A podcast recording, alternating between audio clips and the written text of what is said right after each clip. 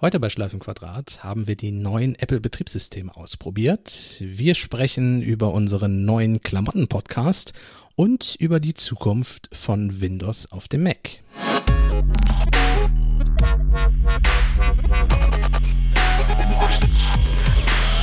Herzlich willkommen zu einer neuen Episode von Schleifenquadrat, Ausgabe 65, die auch gleichzeitig Episode Nummer 1 von Clever Kleiden mit Kaspar ist. Ja, äh, genau, neuer Podcast. Hallo, erstmal, moin. Außerdem mit dabei Sven Maler, moin moin. und ich, Sebastian Schack, hallo. Ja, zu diesem Kleidungsthema, Das können nur Leute wissen, die den Live-Podcast gehört haben. Das müssen wir vielleicht dazu sagen. ja, Weil das ist der Teil gewesen, der vor der Aufnahme war, den die Leute live gehört haben, den wir in den Podcast nicht mit reingeschnitten haben. Ich hatte nämlich ein Hawaii-Hemd an und war damit modisch top gekleidet und die Herren äh, waren dafür nicht ganz so überzeugt. Das stimmt Aber dann hat nicht. zum Glück Wir, das, wir, das Publikum bestätigt. wir haben es gelobt live- ja. und, und, Ja. und lobend so, erwähnt. Mhm. und haben einfach auch keine Ahnung. Aber auch komplett ironiefrei. Das war wirklich. Naja. Naja, und, und äh, ja, jetzt hatte ich gerade erwähnt, dass Pastelltöne auch wieder ganz in sind, weil es um die Pride-Arm- Pride-Armbänder ging von Apple und deswegen gibt es demnächst jetzt einen eigenen Klamotten und äh, Design und ja, alles Podcast. Kaspers Klamottenecke. Genau. Ja, das fehlt auch dem Internet auf jeden Fall ein, ein, ein weiterer Mode-Podcast. Gibt es Mode-Podcasts? Bestimmt. Ich gehe davon aus. Ja, aber es ist also interessant, weil das, ja gut, man kann eigentlich alles auch als Audioinhalte machen, obwohl man es nicht sehen kann. Hm. Hm. Hm. hm. Aber das wird der beste Mode-Podcast, das muss man natürlich dazu sagen. Man könnte es auch pimpen, ne? Also man könnte zu den einzelnen ähm, Themenbereichen im Podcast kann man ja wechselnde Coverbilder machen. Mhm. Also man kann ja an jede Kapitelmarke ein Coverbild dran kleben. Du bist so klug, dann würde man jedes Mal äh, meine Hawaii-Hemd-Muster sehen und solche Ja. ich stelle mir gerade Ja. vor, wie, wie Kaspar live aus der Umkleidekabine podcastet. Nee, das wiederum nicht. Und das finde ich super geil. Das find ich, Fänd's witzig. live aus der Umkleidekabine von H&M. Das äh, ist ein, äh, das ist ein Fluchen in erster Linie. Ähm, ich, ja. Ganz aktuell habe ich wieder den Fall, äh, ich trage ein Jeansmodell, so hauptsächlich, also so zum Thema, ich kleide mich sehr modisch und viel und so. Äh, und dieses Jeansmodell Ich kleide mich viel. Äh, ja, also mit verschiedenen, verschiedenen Klamotten, die ich, also unglaublich äh, variantenreich, wollte ich damit sagen. Ja, und dieses Modell gibt es in einer festen Größe und diese feste Größe variiert. Also ich weiß nicht, wie die das da machen in Bangladesch, aber ähm, die haben scheinbar kein Maßband, was irgendwie auf diese Größe geeicht ist. Du musst diese Hose, du kannst nicht einfach hingehen und die Hose einfach kaufen, weil dann kannst du sicher sein, dass sie entweder zu groß oder zu klein ist. Du musst jedes Mal diese Hose anziehen, auch wenn es exakt das gleiche Modell ist. Da kann man ans, ans Känguru verweisen, als wir über die Ikea-Teppiche sprechen und das Känguru irgendwann sagt, was erwartest du, das sind achtjährige Kinder. Ja. Es ist, es ist funny cause it's true. Nee. Ähm, ja, äh, wir wollen aber nicht wieder politisch werden und jetzt Richtung Bangladesch abdrehen. Aber wo wir gerade beim Hosenthema werden, kann ich auch mal mein Leid klagen. Und zwar, dass immer, ja, immer mal. die Modelle von Hosen. Ich finde eine, Mo- ein, ein Modell einer Hose und finde es großartig. Es passt super. Ich will die nächste bestellen, weil sie mal wieder, weil die, das Modell kaputt gegangen ist oder warum auch immer. Zack, gibt es das Modell nicht mehr. Nur noch in drei, drei Ecken slimmer.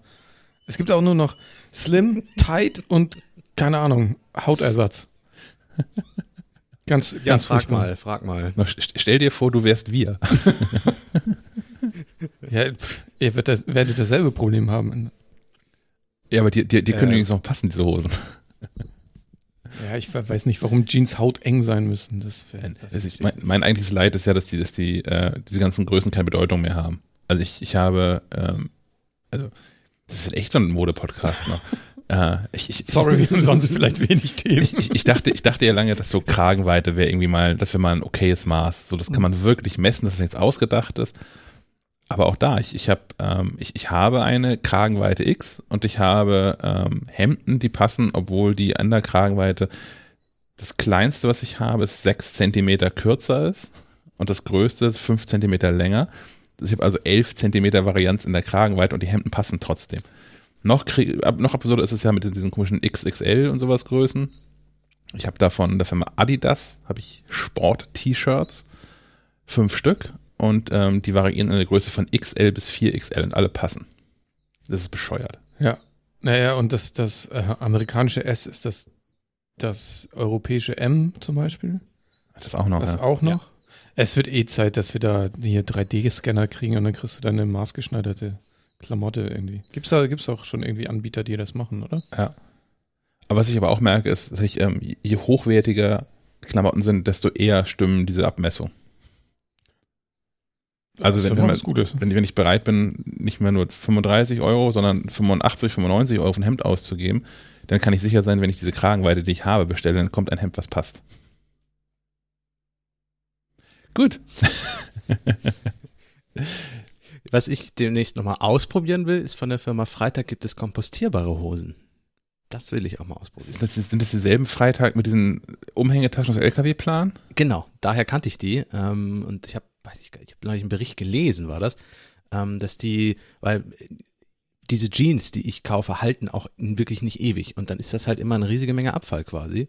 Äh, und diese Jeans könntest du einfach nehmen. Die haben auch keinerlei Plastik oder, oder irgendwelche Nieten oder so. Das ist 100% ähm, Naturmaterial und die Knöpfe sind Metallknöpfe zum An- und Abschrauben. Also die kannst du tatsächlich dann abschrauben und die Hose auf den Kompost schmeißen. Und die löst sich nicht schon auf, während du die trägst? Na, das soll sie angeblich überhaupt nicht. Sie soll sogar viel länger halten als andere Ah. Hosen. Nicht, dass ich da irgendwie, keine Ahnung, Firma Es gibt so einnisten. Nein. Ist auch nicht so, wenn du einmal durch den Regen läufst, dass du dann keine Hose mehr hast. Keine Angst. es ist nicht aus Papier. Äh, es gibt aber auch durchaus das Leihmodell schon, ne? Dass du dir einfach die mietest, so eine Hose. Und wenn sie kaputt ist oder so, oder du eine andere haben willst, Ah. gibst du sie zurück. Leasinghose quasi. Das finde ich immer noch merkwürdig. Ja. Ja, gut. Äh, Thema Apple? Ach ja. Falscher Podcast, stimmt. Die hat die kleine Ecke, da lade ich euch dann nochmal ein. Finde ich gut. Ähm, wir haben so ein Thema. Sven hat was gefunden. Ja, und zwar hat sich nach der WWDC ein, äh, ein Interface-Designer via Twitter an Apple gewandt und, und, und Apple gelobt für die Widgets, die sie jetzt auf dem Homescreen eingebaut haben. Und äh, dann darauf hingewiesen, dass es Apple ja nur sechs Jahre gebraucht hat, um sein Design zu implementieren. ähm, es gibt auf seiner Seite, wir verlinken das in den Shownotes, äh, gibt es ein, ein Konzeptvideo zu, ich weiß gar nicht, also es ist sechs Jahre her, was war das denn? Sieben, ne? iOS 7. 2000. Ja, ist sieben. genau, da hat er ein, ein Video zu gemacht, wo er genau das quasi gezeigt hat. das ist schon krass. Ist schon auch ein bisschen unangenehm, oder? Ja, auch mit den, auch mit den drei verschiedenen Kachelgrößen und so an, sortiert in dem, auf dem Homescreen mit den Apps daneben. Ähm, ja, man kann mal sagen, eigentlich hat er auch vielleicht sich von Windows Phone inspirieren lassen, was diese Kacheln ja auch ganz ähnlich hatte und auch in unterschiedlichen Größen. Da war das Design nur deutlich flacher damals. Aber da habe ich gelesen, dass der, der hat auch schon mal so ein Konzeptdesign für Windows gemacht und hat sich aber mit Microsoft getroffen. Ja, das ist hier nicht Ah, passiert, das muss man mal erwähnen. Der hat, ähm, er wurde nicht angesprochen, er, sein Name wird nicht erwähnt, er hat keine Info von Apple gekriegt. Das ist natürlich doof. Jetzt zumal es auch, also es ist nicht so, dass man eine Ähnlichkeit erkennt, sondern es ist schon eins zu eins genau das. Ja. Ja, mal gucken, ob sie, ob sie reagieren und wie sie reagieren. Ja. Da könnten sie was ähnliches wie dieses Bounty-Programm ausschreiben. Also man, du kannst da Geld bei Apple einsacken, wenn du irgendwelche schwerwiegende Bugs in, in, in dem Betriebssystem findest und die da meldest. Ähm, vielleicht könnt ihr auch mal anfangen, Geld auszuschütten, wenn man mal gute Designvorschläge gemacht hat. Ich würde ihm einfach einen Job, Job anbieten an der Stelle. Und Ja. sagen, hier komm, Ja, oder das. wir Das stellen natürlich die dich Frage, ob ein, man das will, aber erledigt. ja. Hm. Habt ihr das mal ausprobiert? Sorry, wenn ich da jetzt so. iOS Ja. 14? Äh, ich habe die Widgets bei iPadOS ausprobiert. Ich habe das beim iPhone noch nicht getan. Äh, aus, aus einem Grund, zu dem wir noch kommen, wenn wir zum iOS 14 vielleicht kommen. Oder? Wollen wir es jetzt schon? Ja, wir bleiben ein bisschen, bisschen bleiben wir im Themenplan. Okay, gut. Aber da, die Punkte stehen ja drin im Sendungsplan. Das, wir kommen noch zurück. Wir kommen drauf Aber wir zurück. können beim iPhone bleiben. Ja, wir können beim iPhone bleiben. Noch ein Grund, warum ich iOS 14 nicht installiert habe. Ich bin kommenden Dienstag, das heißt, wir werden in der Freitagsausgabe dann oder in der, in der kommenden Ausgabe von Schleifenquadrat erzählen können, wie es gelaufen ist, ob es geklappt hat. Ich bin von einem Austauschprogramm betroffen, zum zweiten Mal in meinem Leben bei Apple. Das, das erste Mal war mein iPad 10,5 Zoll, was einen hellen Fleck auf dem Display plötzlich bekam. Da habe ich mein iPad tatsächlich zweimal ausgetauscht innerhalb von einem Jahr. Ähm, das, das jetzt inzwischen dann dritte Modell, was ich ja dann habe, das funktioniert jetzt seit Jahren problemlos. Also irgendwie, weiß ich nicht, ob man mir zweimal Montagsgeräte gegeben hat oder ob man irgendwie das Problem gelöst hat. Display ist auch jetzt in gewisser Weise wieder mein Problem. Mein iPhone 10, ich habe schon mal erzählt, dass es vor einer Weile anfing, nicht mehr auf den Touchscreen so richtig zu reagieren. Ich hielt das für ein Problem mit der Displayschutzfolie. Es war dann auch eine Zeit lang weg. Ich dachte, es wäre durch ein Software-Update behoben. Nein, es ist scheinbar fehlerhafte Hardware, nämlich ein Problem mit dem, äh, generell hat das iPhone 10 gerne mal ein Problem mit dem Touch-Display, beziehungsweise mit der Hardware, die dazwischen hängt.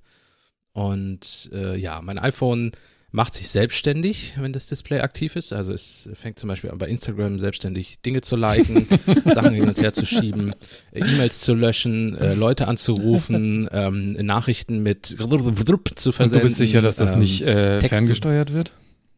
Nein, nein, es ist, es, es folgt keinem Muster, okay. ähm, weil es auch manchmal teilweise auch überhaupt nicht auf mich, auf meine Eingaben reagiert äh, oder viel zu schnell oder viel zu langsam. Also wenn ich, wenn ich scrolle, passiert es manchmal, dass ich plötzlich ganz unten auf der Seite bin, obwohl ich, obwohl ich nun ganz leicht den Finger bewegt habe und so. Also es ist völlig willkürlich und es wird immer mehr und ich kann mein iPhone, ja, 80 Prozent des Tages jetzt langsam nicht mehr benutzen. Und das ist auch richtig anstrengend, oder? Das ist so ein richtig dummes Problem. Ich hatte das bei meinem, ja. ich glaube, so ein iPhone 6 oder so, das ist mir mal ganz dumm runtergefallen. Also so richtig platt aufgekommen und dann funktioniert der quasi in der vertikalen ein Bereich nicht mehr. Äh, da funktionierte die Touch-Funktionalität nicht mehr. Ich konnte nicht mehr richtig tippen, weil einige ne, einige Buchstaben gingen halt einfach nicht mehr. Das ist immer im Wort einmal drehen von, von hochkant nach. Es war so anstrengend. Und dann, da habe ich dann auch, da habe ich dann auch das Geld in die Hand genommen und das nochmal reparieren lassen, weil das einfach, das war so, das war so nervig. Ja. Wenn, nee, also, ja, ich hoffe, dass das halt ausgetauscht wird, weil es das offizielle Austauschprogramm ist. Mal gucken, ich bin gespannt. Ähm, reparieren lassen würde ich tatsächlich, glaube ich, nicht, weil das wird nicht ganz billig. Ähm, Sven verscheucht Möwen. Mhm. Die lugen hier schon wieder ins Fenster. Ja, nicht, dass sie wieder reinkommen. Mhm. Ich wollte nämlich eher auf das iPhone 12 umsteigen und eigentlich sollte mein iPhone 10 wie alle meine iPhones in der Familie weitervererbt werden. Dementsprechend wäre es ganz cool, wenn es ausgetauscht wird oder zumindest repariert wird. Ja, mal gucken. Ich bin Dienstag da. Ich, ich werde berichten am Freitag, was, was rausgekommen ist. Dann gibt es ja kein Motorsgerät. Wir drücken die Daumen. oh, ja, danke. Witz. Ich tue, was ich kann. Für mich ist auch Freitag nach einer langen Woche. Mit ja, eine mehr, mehreren Spät- und Nachtschichten und so. Wir haben, wir haben wie viele Seiten zur WWDC an einem oh, Tag? 16? Gerockt? 16 Seiten, ja. ja. Im, in der neuen MacLive, die ähm, spätestens am 9. Juli an den Kiosken verfügbar ist. Ich sage spätestens, ähm, weil es diesmal keinen kein, kein echten äh, Erstveröffentlichungstermin gibt, sondern die Kioske legen das Heft aus, so wie sie es haben. Also spätestens am 9. ist überall zu haben.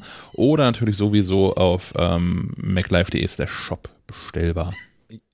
Ja, weil wir es verschoben haben, ne? Das ist der Grund. Ja, genau. Normalerweise haben wir feste Termine, auch mit unseren Partnern zusammen, mit den Druckereien und so. Das ist alles getaktet und terminiert und geplant. Und jetzt haben wir uns überlegt, wir schieben das Ganze eine Woche nach hinten und deswegen kommen die anderen da aus ihrem festen Ist auch wieder Covid schuld, ne? Muss man hier mal so sagen. Also, ja, das, tatsächlich, ja. Die WWDC lag sonst immer etwas günstiger, dass wir das Heft nicht verschieben mussten. Diesmal lag sie ganz ungünstig, quasi einen Tag nach regulärer Abgabe oder so. Ja. Und das geht natürlich nicht. Nee, wir können kein Heft im Kiosk haben, zwei Wochen nach der WWDC, ohne dass ein einziges Wort zur WWDC drin ist. Das ist so ein bisschen. Ja. Würde ich als Leser auch nicht tolerieren. Nee, genau. Naja. Ja, Nachtschicht. Aber jetzt haben wir ja fast Wochenende. Aber damit sind wir schon so ein bisschen in dem Thema dran, ne? dass wir nochmal noch mal jetzt mit Abstand über die WDC sprechen können. Also wir haben daher die, ja. die vorige Episode, ähm, haben wir ja wirklich eine Viertelstunde nach Ende äh, der WDC aufgenommen. Mm, das ist ja dann immer eher so erste, erste Eindrücke und was so geblieben ist, was hängen geblieben ist. Inzwischen hatten wir so ein bisschen mehr Zeit, uns Gedanken darüber zu machen, was wir eigentlich so ähm, vorgestellt bekommen haben. Und wir konnten Dinge ausprobieren. Ja. Das muss man ja auch dazu sagen. Also, äh, ich weiß nicht, hast du iOS 14 ausprobiert? Ich habe iOS 14 ausprobiert, ja. Okay. Also auf, auf dem älteren. Dann haben wir alle Betriebssysteme. Jeder zumindest mal mindestens eins mal. Also auf dem älteren iPhone, wo nicht alle Features funktionieren, weil es halt älter ist, aber ähm, ich habe auch iOS 14 ausprobiert. Ähm, ich würde trotzdem gerne mit macOS anfangen. Ja, nein, ich wollte nur wissen, ob wir alle, alle einmal alles ausprobiert Ja. haben. Ähm, was ich ganz cool fand, Apple schreibt dazu eine ganz Zusammenfassung in zwei Sätzen, was macOS 14 eigentlich, äh, Ma- macOS 14, macOS 11 Big Sur eigentlich ist, ähm, und schreibt, It's the macOS that you've always known and loved, but redesigned so you can do everything with greater ease. Und ähm, das ist es, glaube ich, auch tatsächlich. Sie haben das an vielen Ecken und Kanten angefasst und einfacher gemacht. Vielleicht müssen wir doch mal ein Fenster zumachen, tatsächlich. Das ist, Es ist so laut, dass ich jetzt fast Chucky nicht verstanden Ja. habe. Na gut. Was machen die denn gerade, die Möwen? Na, die, also hier laufen diese, diese Möwenküken, die laufen hier vom Fenster hin und her und äh, ein so ein Elternteil Möwendings sitzt auf dem Vordach und schreit uns hier an. Ja, aber ich, also wahrscheinlich fehle ich gerade im Podcaststudio, ich bin nämlich im Homeoffice. Ähm, ich hätte die schon mit meinem Gesicht verjagt, die Möwen. Der Möwenflüsterer. So haben wir jetzt mal ein Fenster zugemacht hier. Hm. Hm, Jetzt wird's kuschelig.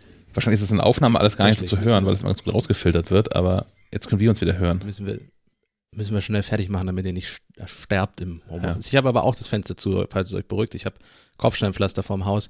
Man würde jedes Auto in der Aufnahme hören. Also nochmal, macOS. Ja. It's the macOS that you have always known and loved, but redesigned so you can do everything with greater ease.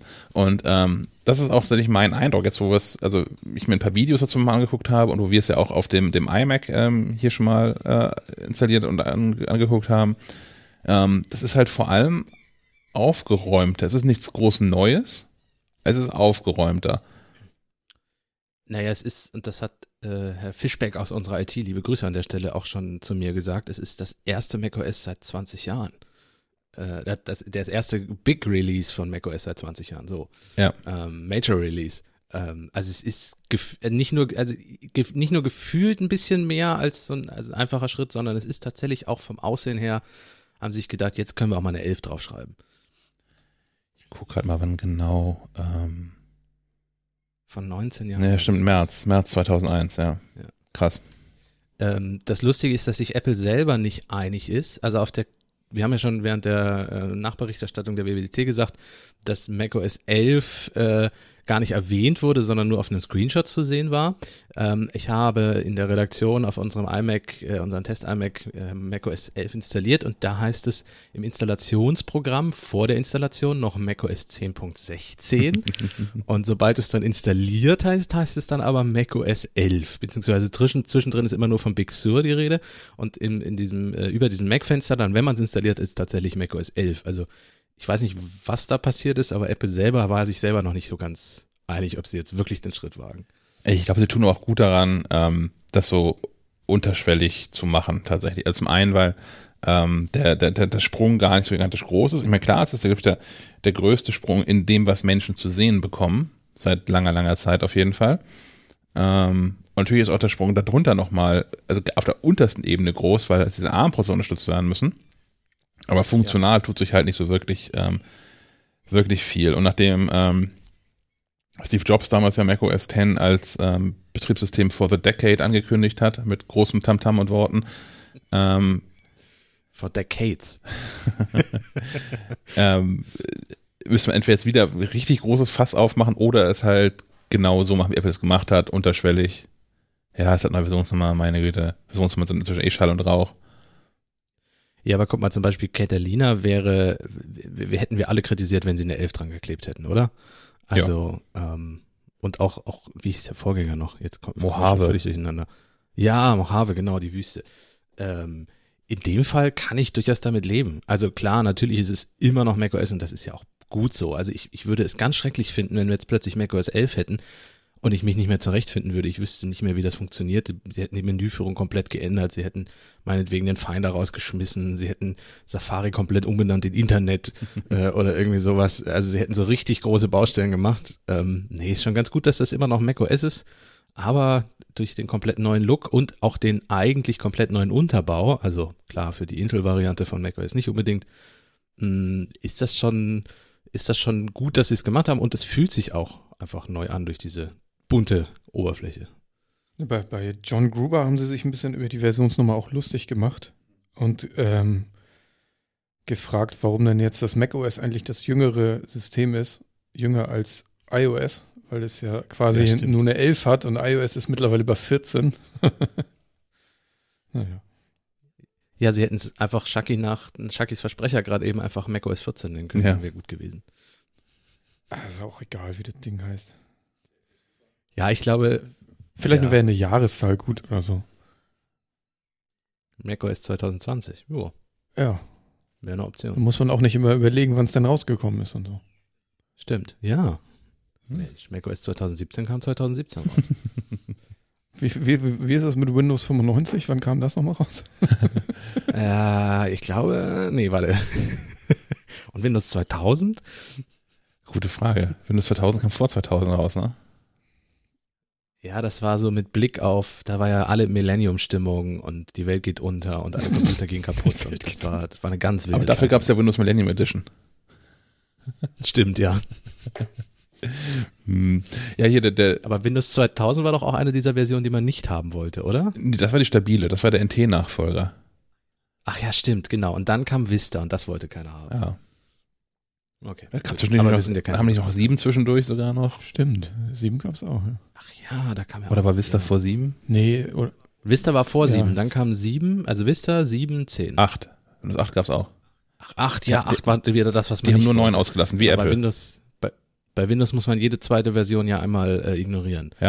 Aber die haben, die haben damals auch die haben bei- beim Betriebssystem neun ausgelassen, wie Apple bei den iPhones. Äh, und Windows 10 ist jetzt für die Dekade ja auch das Windows, ne? Also das ist ja jetzt auch seit mehreren Jahren und nur noch Versionsnummer ändert Ja. sich. Ah, die auf einen ganz Mal guten, gucken, wann es Windows 11 gibt. halte ich auf einen ganz guten Schritt. Also, weil Betriebssysteme sind ja im Prinzip auch irgendwie fertig. So, also in dem Betriebssystem selbst ändert sich nun gar nicht mehr so viel, was man als Benutzer merken würde. Sondern es sind eher die, die Programme, die drauflaufen, die mitgeliefert werden, die sich ändern. Von daher dem Betriebssystem einen Namen zu geben und dann einfach hinten dran die Versionsnummern irgendwie klein zu ändern, ist, glaube ich, ein total okayer Schritt. Der John Gruber hatte ja äh, übrigens schon wieder äh, Craig Federighi und ähm, Joss, äh, Greg Joswiak zu, zu, zu, zu Gast. Ähm, wir spielen nachher bestimmt mal unsere Telefonnummer ein. Also wenn die, wenn die Herren Langeweile haben, wir hätten auch, wir würden das auch machen. Den Anrufbeantworter von Schleifenquadrat erreicht ihr unter der Telefonnummer 0431 200 766 705. Ihr könnt dem Team auch eine Sprachnachricht bei iMessage, WhatsApp, Signal oder Telegram schicken. Die Nummer hierfür ist 0160 95 37 88 40. yes. Call us. Yes. Don't, don't call us, we call you. äh, yes, yes, you have to give us uh, your num number. Denn, ja, Wobei die E-Mail-Adressen hätten wir ja. äh, die reicht wahrscheinlich, ne? Das, Also- das musste FaceTime. FaceTime per Mailadresse per Apple ID. Genau, einfach bei iMessage mal die, die, äh, also es ist ja immer, die folgen ja nach einem festen Muster bei Apple, ist ja kein Ja. Geheimnis. Also ich werde das jetzt nicht ausprobieren, aber also ich, ich rufe da auch nicht so auf, aber ob, ob t.cook at Oh apple.com Armen. eine Apple-ID ist? Er bestimmt allerdings eine, hoffe ich, die so eingestellt ist, dass man dann nicht lauter iMessages hinschicken kann und FaceTime. Oder der hat auch einfach so ein Telefon im Schrank liegen. Ja, wie wir. Ja, genau, was lautlos ist. Wie ist wohl Tim Cooks echte Apple-ID? Also, also die auf dem auf einem echten Gerät nutzt. Tim.cook 2. Oder irgendwas ganz ab Absurdes. ja, wann ist er bei Apple eingestiegen? Die Jahreszahl ist das bestimmt. Uh, gute Frage. Weiß ich gar nicht, wann sie ihn geholt haben. Weiß nicht aus dem Kopf. Naja. Ähm, macOS und Dinge, die, Sexy Tim 88. macOS und Dinge, die Apple noch so eingeführt hat, die wir nicht erwähnt haben, weil wir es gar nicht wussten, als wir darüber sprachen, weil das so auf Slides im Hintergrund durchgeflogen ist und man auch nicht alles mitbekommt, ist, was ich ganz cool fand, eine Ergänzung von Family Sharing, also der Familienfreigabe. Ähm, man kann jetzt auch In-App-Käufe und Abos teilen. Ähm, In-App-Käufe bezieht sich auf Dinge, die keine Verbrauchsgüter sind. Keine Coins Genau. und Diamanten und Karotten und nee, Rüben.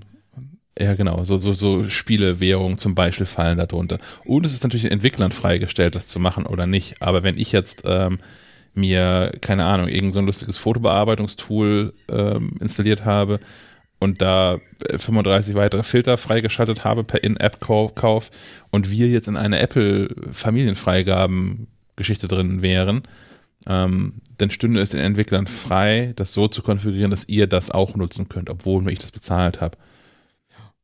Das finde ich Ja. irgendwie ganz cool. Bei Abos genauso. Also wenn ich jetzt, Ja, oder, oder Werbefreiheit wird ja gerne erkauft. Ja. Finde ich, fänd ich dann auch fair. Ja. Mhm. Ja. Mal gucken, wie viele da mitmachen. Ja, und ob es auch ein anderes Paket gibt, ne? Ob man dann, dann vielleicht auch, ähm, so wie bei Apple selbst. Ich kann Apple Music abonnieren für einen Zehner und ich kann für 15 Euro Apple Music Family abonnieren. Ob ich dann auch, ähm, wenn ich, keine Ahnung, ein neues Spiel mir runtergeladen habe, ob ich das für 1,99 werbefrei schalten kann und für 3,99 werbefrei für die ganze Familie oder sowas. Was immer noch günstiger wäre, als halt fünfmal das einzeln freizuschalten. Zum Beispiel. Abos auch eine nette Idee. Wird, also, wird ja ohnehin auch bei vielen schon praktiziert. Nach Netflix oder so zahlt man ja auch nur einmal. Ja, Netflix legt das ja, also die, die be- geben ja auch, stellen ja auch alles bereit dafür, dass das so machbar ist, im Gegensatz zum Beispiel zu Amazon Prime Video. Ja. Dann habe ich ähm, Fotos, also als Übergang von meinem fiktiven Fototool gerade, was ich gekauft habe. Ähm, da wird dieses ähm, Retusche-Tool wird ordentlich aufgewertet. Und zwar ähm, ähm, mit Machine Learning, das wir ohnehin ja auch schon versucht haben bei diesem Zauberstab-Tool. Ähm, das greift da auch so ein bisschen mit ein, um ähm, naja, Dinge zu entfernen aus Bildern, irgendwelche Unsauberheiten oder aber auch tatsächlich ganze Objekte zu entfernen. Ähm, haben sich ein bisschen abgeguckt, glaube ich, bei den Kollegen von, von Pixelmator, die das ja ohnehin schon ganz cool gelöst haben, sowohl ähm, als ähm, Extension auf dem Mac in der Fotos-App selbst drin, ähm, aber auch mit der äh, Pixelmator Foto-App auf dem, auf dem iPad. Das klappt alles ziemlich cool und dass das jetzt mit drin ist, es, es kann einfach nicht schaden.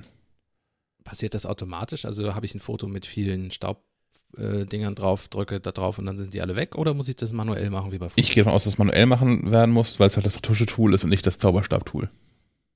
Okay, cool.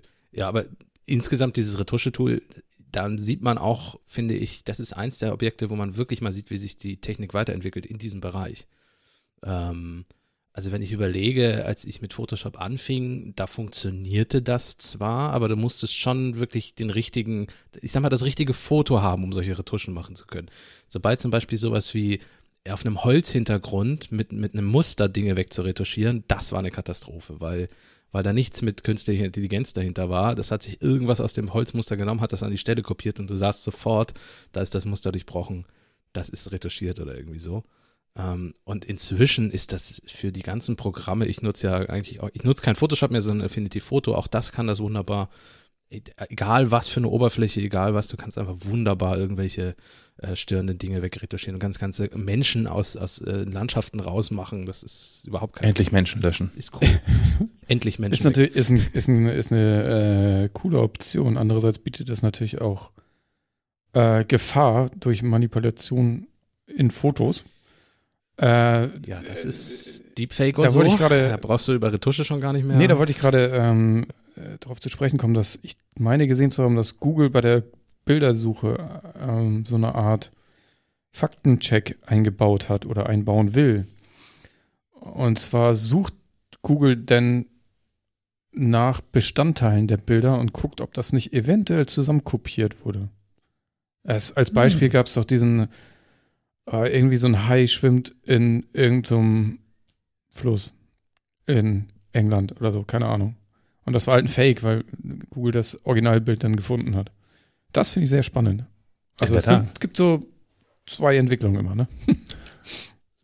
Ja, eigentlich, also ich habe sogar im, im äh, ich weiß gar nicht, mehr, doch, war im Volontariatskurs gelernt, dass man bei Fotos irgendwann vielleicht sogar so weit ist, dass die gar nicht mehr als Quelle dienen können. Weil die so manipulierbar sind, dass du da dich überhaupt nicht drauf verlassen kannst. Nur noch die, Das ist schwierig. obwohl, also selbst negative kann man ja manipulieren. Aber äh, ja, da ist es noch ein bisschen aufwendiger. Das sind Reporter zurück zu Analogkameras. Ja, genau. Sofortbildkameras sogar noch am besten. Polaroid. Ja. Hm. Ja, die gute alte Polaroid. Hm.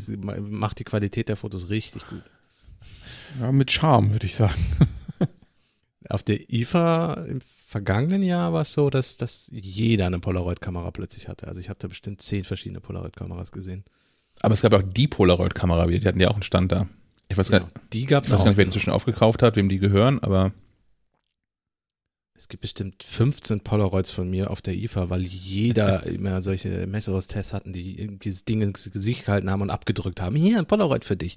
Danke, fragst du nächstes Mal, wenn du mich fotografieren möchtest. Also wie, wie im Karstadt, wenn man zufällig durch diese, diese Parfumabteilung läuft und Genau, und angesprüht wird. auf dem Hinterhalt. Ja, der Vorteil vom Polaroid, wenn du es in die Hand kriegst, kannst du es ja direkt vernichten, ne? Also. Ja, das stimmt, das stimmt, ja, stimmt. Es ist auch nicht kein Daten, keine Daten auf der Kamera drauf. Ja. Ja. Wobei das eine nette Erweiterung wäre, ne? Vielleicht gibt es wahrscheinlich auch schon, aber eine Polaroid-Kamera, die das, das digitale Original wegspeichert und dir trotzdem unten direkt so ein Foto rausdruckt. Gibt es, glaube ich, ja, für Kodak gibt es das. Hm. Ich hatte aber auch mal die, äh, schon lange die andere Idee, gibt es bestimmt auch, die ähm, Einmal-Foto-App fürs Handy. Die macht was? Naja, die das irgendwie limitiert, dass man nur diesen einen Abzug hat und den vielleicht einmal verschicken kann oder so.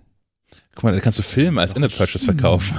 Ja, Genau, wollte ich gerade sagen. Noch ein Schritt, nämlich du hast pro Tag nur 26 Bilder Ja. frei. Geil. hat auch was. Also, äh, auch wieder TM, falls es die Idee noch nicht da draußen Ja. gibt. Äh, braucht sie gar nicht klauen, habe ich schon angemeldet. Hm.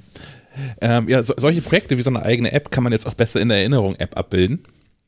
Ähm, Habe ich, hab ich gefunden. Ähm, man kann nämlich, also man kann bisher ja schon äh, Aufgabenlisten mit ähm, Menschen teilen via iCloud. Was man jetzt auch machen kann, ist ähm, einzelne Aufgaben Menschen zuweisen. Und Menschen werden darüber auch dann ähm, benachrichtigt. Ohne in der Liste zu sein. Das ist eine total gute Frage. Ich, nein, du, musst die Leute schon zur Liste hinzufügen. Also musst du die Liste erstmal den Leuten teilen. Ja, du musst die Liste erstmal den Leuten teilen und Mhm. ähm, Leuten, mit denen du die Liste geteilt hast, kannst du dann Aufgaben zuweisen. Habe ich mir schon immer gewünscht. Wird eine richtige Aufgabenverwaltung langsam. Ja, und damit auch wirklich so Multi-User-mäßig dann. Weil das ist ja auch das, das Drama, was wir hier häufig genug haben, was wahrscheinlich jeder hat, der mit To-Do-List in Teams arbeitet, dass man immer wieder an den Punkt kommt, dass man Aufgaben hat, die keinen Verantwortlichen haben. Und dann läuft es meistens schief. Ja. Und zwar nicht, weil sich zu viele Menschen drum kümmern. Oder gar nicht. Oder, oder es läuft gar nicht, genau, ja. Hm. Ja. Ähm, nutzt ihr die Erinnerungs-App? Also jetzt auch schon in, in der nicht mit Nutzerteilen-Version? Ähm, ja, aber wirklich als Erinnerungen.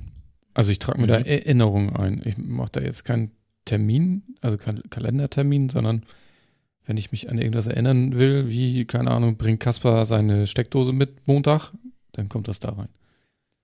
Ich habe äh, Und erinnert dich Siri dann daran, am, am Sonntag die einzupacken? Oder? Siri? Also du kannst ja, also mit- bei Push Ja, ja, klar. Ja, ja. Ich habe auch eine geteilte mit meiner Frau. Ähm, das ist auch manchmal ganz praktisch, weil sie hin und wieder mal was vergisst. Und wenn ich das dann in die Liste eintrage, dann poppt das bei ihr auch auf. Ah, Kann man das ein bisschen steuern. Ich finde das auch super smart. Ich habe das auch in, im Freundeskreis mit verschiedenen Leuten, dass ich da Listen geteilt habe. Also keine Ahnung, jetzt am, am Wochenende bin ich eingeladen zum, zum, zum Grillen. Ähm, und da ähm, eine geteilte Liste wäre halt smart. Haben wir in dem konkreten Fall es nicht. Aber sowas wäre halt smart, weil aktuell gibt es halt so eine WhatsApp-Gruppe, wo Leute dann reinschreiben, was irgendwie noch fehlt, was mitgebracht werden muss. Ähm, da ist so eine Liste aber jetzt cool. So, wenn ich da jetzt eintragen könnte, hier und, und, und Peter muss auf Würstchen einkaufen. Oder was auch immer. Und Otto bringt Bier mit. Ähm, in, in einem anderen Fall habe ich das aber tatsächlich auch. Das ist äh, mit einer Freundin, mit der ich mich nicht, nicht so häufig ähm, treffe, ähm, die auch nicht so in, in, in der Nähe wohnt. Die wohnt inzwischen, ah, ich weiß gar nicht, wie das Dorf heißt. Das ist nochmal so 60 Kilometer südlich von, von Göttingen. Ähm, und da sammeln sich halt so in, in den Wochen und Monaten, in denen wir uns dann regelmäßig nicht sehen, sehen so ein paar Sachen an, über die man mal gesprochen hat und wir müssten mal dran denken, das und äh, Folgendes mitbringen oder was auch immer. Und das wandert auch in so eine gemeinsame Liste rein, damit das halt über die Wochen und Monate nicht in Vergessenheit gerät. Das ist nicht schlecht. Ja, von daher, ich nutze es tatsächlich, ich nutze es aber auch für mich als Einkaufsliste und Ja. nutze es auch als echte Erinnerung-App. Mhm. Also, keine Ahnung, äh, kommen wir nachher noch zu. Ich, ich, ich muss gerade regelmäßig ein Stück Hardware benutzen. Ähm, und das erinnert mich auch daran. So, da gibt es eine Erinnerung hier, jeden Tag 12 Uhr, sag Bescheid. Und für heute Abend, ich habe heute Morgen festgestellt, dass ich äh, die, die diverse Dinge noch einkaufen muss. Und das äh, sage ich Siri dann halt auch einfach. Hier erinnere mich dran, wenn ich das Büro verlasse, einkaufen. Nicht, dass ich nachher in voller Euphorie des nahen Wochenendes einfach direkt nach, direkt nach Hause fahre. Denn diese Erinnerungen können ja auch ortsbezogen sein. Also wenn ich den Ort Halle 400 hier verlasse, dass dann auf dem iPhone aufpoppt, hier, du wolltest noch zu Edeka und DM. Mhm. Ich, ich nutze die App tatsächlich komplett alleine und das ist das, was einer der wenigen Dinge, die ich mit Siri mache, wenn ich irgendwie gerade keine Hand frei habe, aber mich an irgendwas erinnern muss, dann diktiere ich ihr das eben schnell und dann gibt es da eine Push-Mitteilung durch die Erinnerungs-App. Also ich trage selten eine Erinnerung von Hand irgendwie ein. Ähm, und als Einkaufsliste nutze ich ehrlich zu sein die Bring-App. Ja. Weil die auch mit meiner Freundin zusammen haben wir dann eine geteilte Einkaufsliste. Ja, nutze nutz ich ein auch. paar mehr Funktionen als so eine Erinnerung-App. Bei Bring, den habe ich mal vorgeschlagen, Sie mögen bitte noch eine zweite Liste anlegen. Also es gibt ja eine Einkaufsliste, aber ich hätte gerne auch eine Zuhause-Liste. Also wenn ich was. Du kannst aber selber Listen anstellen. Nee, nee, ich meine eine so, so eine Schleife. Also wenn ich was eingekauft habe, tippe ich das ja Ah, okay. ab bei ich habe es eingekauft, dann habe ich es ja, dann wandert es in mein Zuhause. Und wenn ich dann zu Hause bin und das verbrauche, tippe ich es wieder an, dann könnte es theoretisch wieder in die Einkaufsliste wandern, So weil ein virtueller Vorratsschrank. sozusagen, ja, genau. Weil manchmal bist du einkaufen, weißt nicht, habe ich das noch zu Hause? Oder auch Genau. nicht? Habe ich noch Zwiebeln und dann kannst du auf die Zuhause-Liste gucken und sehe, stehe, da sind Richtig. Zwiebeln. Fanden die jetzt, fanden die, wollten die mal weitergeben, aber sie meinen, sie haben ja diese intelligenten Vorschläge. Ich kann ja mal reingucken, was ich jetzt kaufen soll, theoretisch. Wenn man denen glauben Ich soll, kann. ich soll gerade Speck kaufen. Ich habe keinerlei Bedürfnis, gerade Speck zu kaufen. Guck mal, Äpfel, Ketchup, Mundspülung, Apfelsaft, Zucchini, Feta, Marmelade und Windeln. Ist alles Quatsch. Brauchen wir nicht. Na, bei mir kommt es Speck im Moment gerade vermehrt bei den Siri-Vorschlägen. Also wenn ich die Suche am iPhone äh, öffne, äh, App-Vorschläge und dann kommt da äh, Kurzbefehl äh, Speck kaufen. Keine Ahnung warum. Scheinbar habe ich eine Zeit lang jeden Tag Speck Gib mir den gekauft. Speck. es Speck. nicht. Gibt's da nicht ein Lied? Gibt bestimmt Speck. Zu Speck gibt es bestimmt Lieder. Es gibt von, ist das Culture Candela, es gibt Schüttel deinen Speck. Ja, das nee, ist es ist irgendwie Simpsons oder so. Ich denk mal drüber nach. Ja, Homer Simpson ist doch auch Bacon-Fan. Das hat hier einen Bacon-Song, ja. Wahrscheinlich in derselben Episode, wo diesem Schwein hinterherläuft. Nein, Austin Powers ist das. Und zwar der Schotte. Ach ja, stimmt. Der eklige fiese Schotte. Fettsack. Ja. Ja. Der singt irgendwas mit Speck. Habe ich zum, zum Glück nicht im Ohr.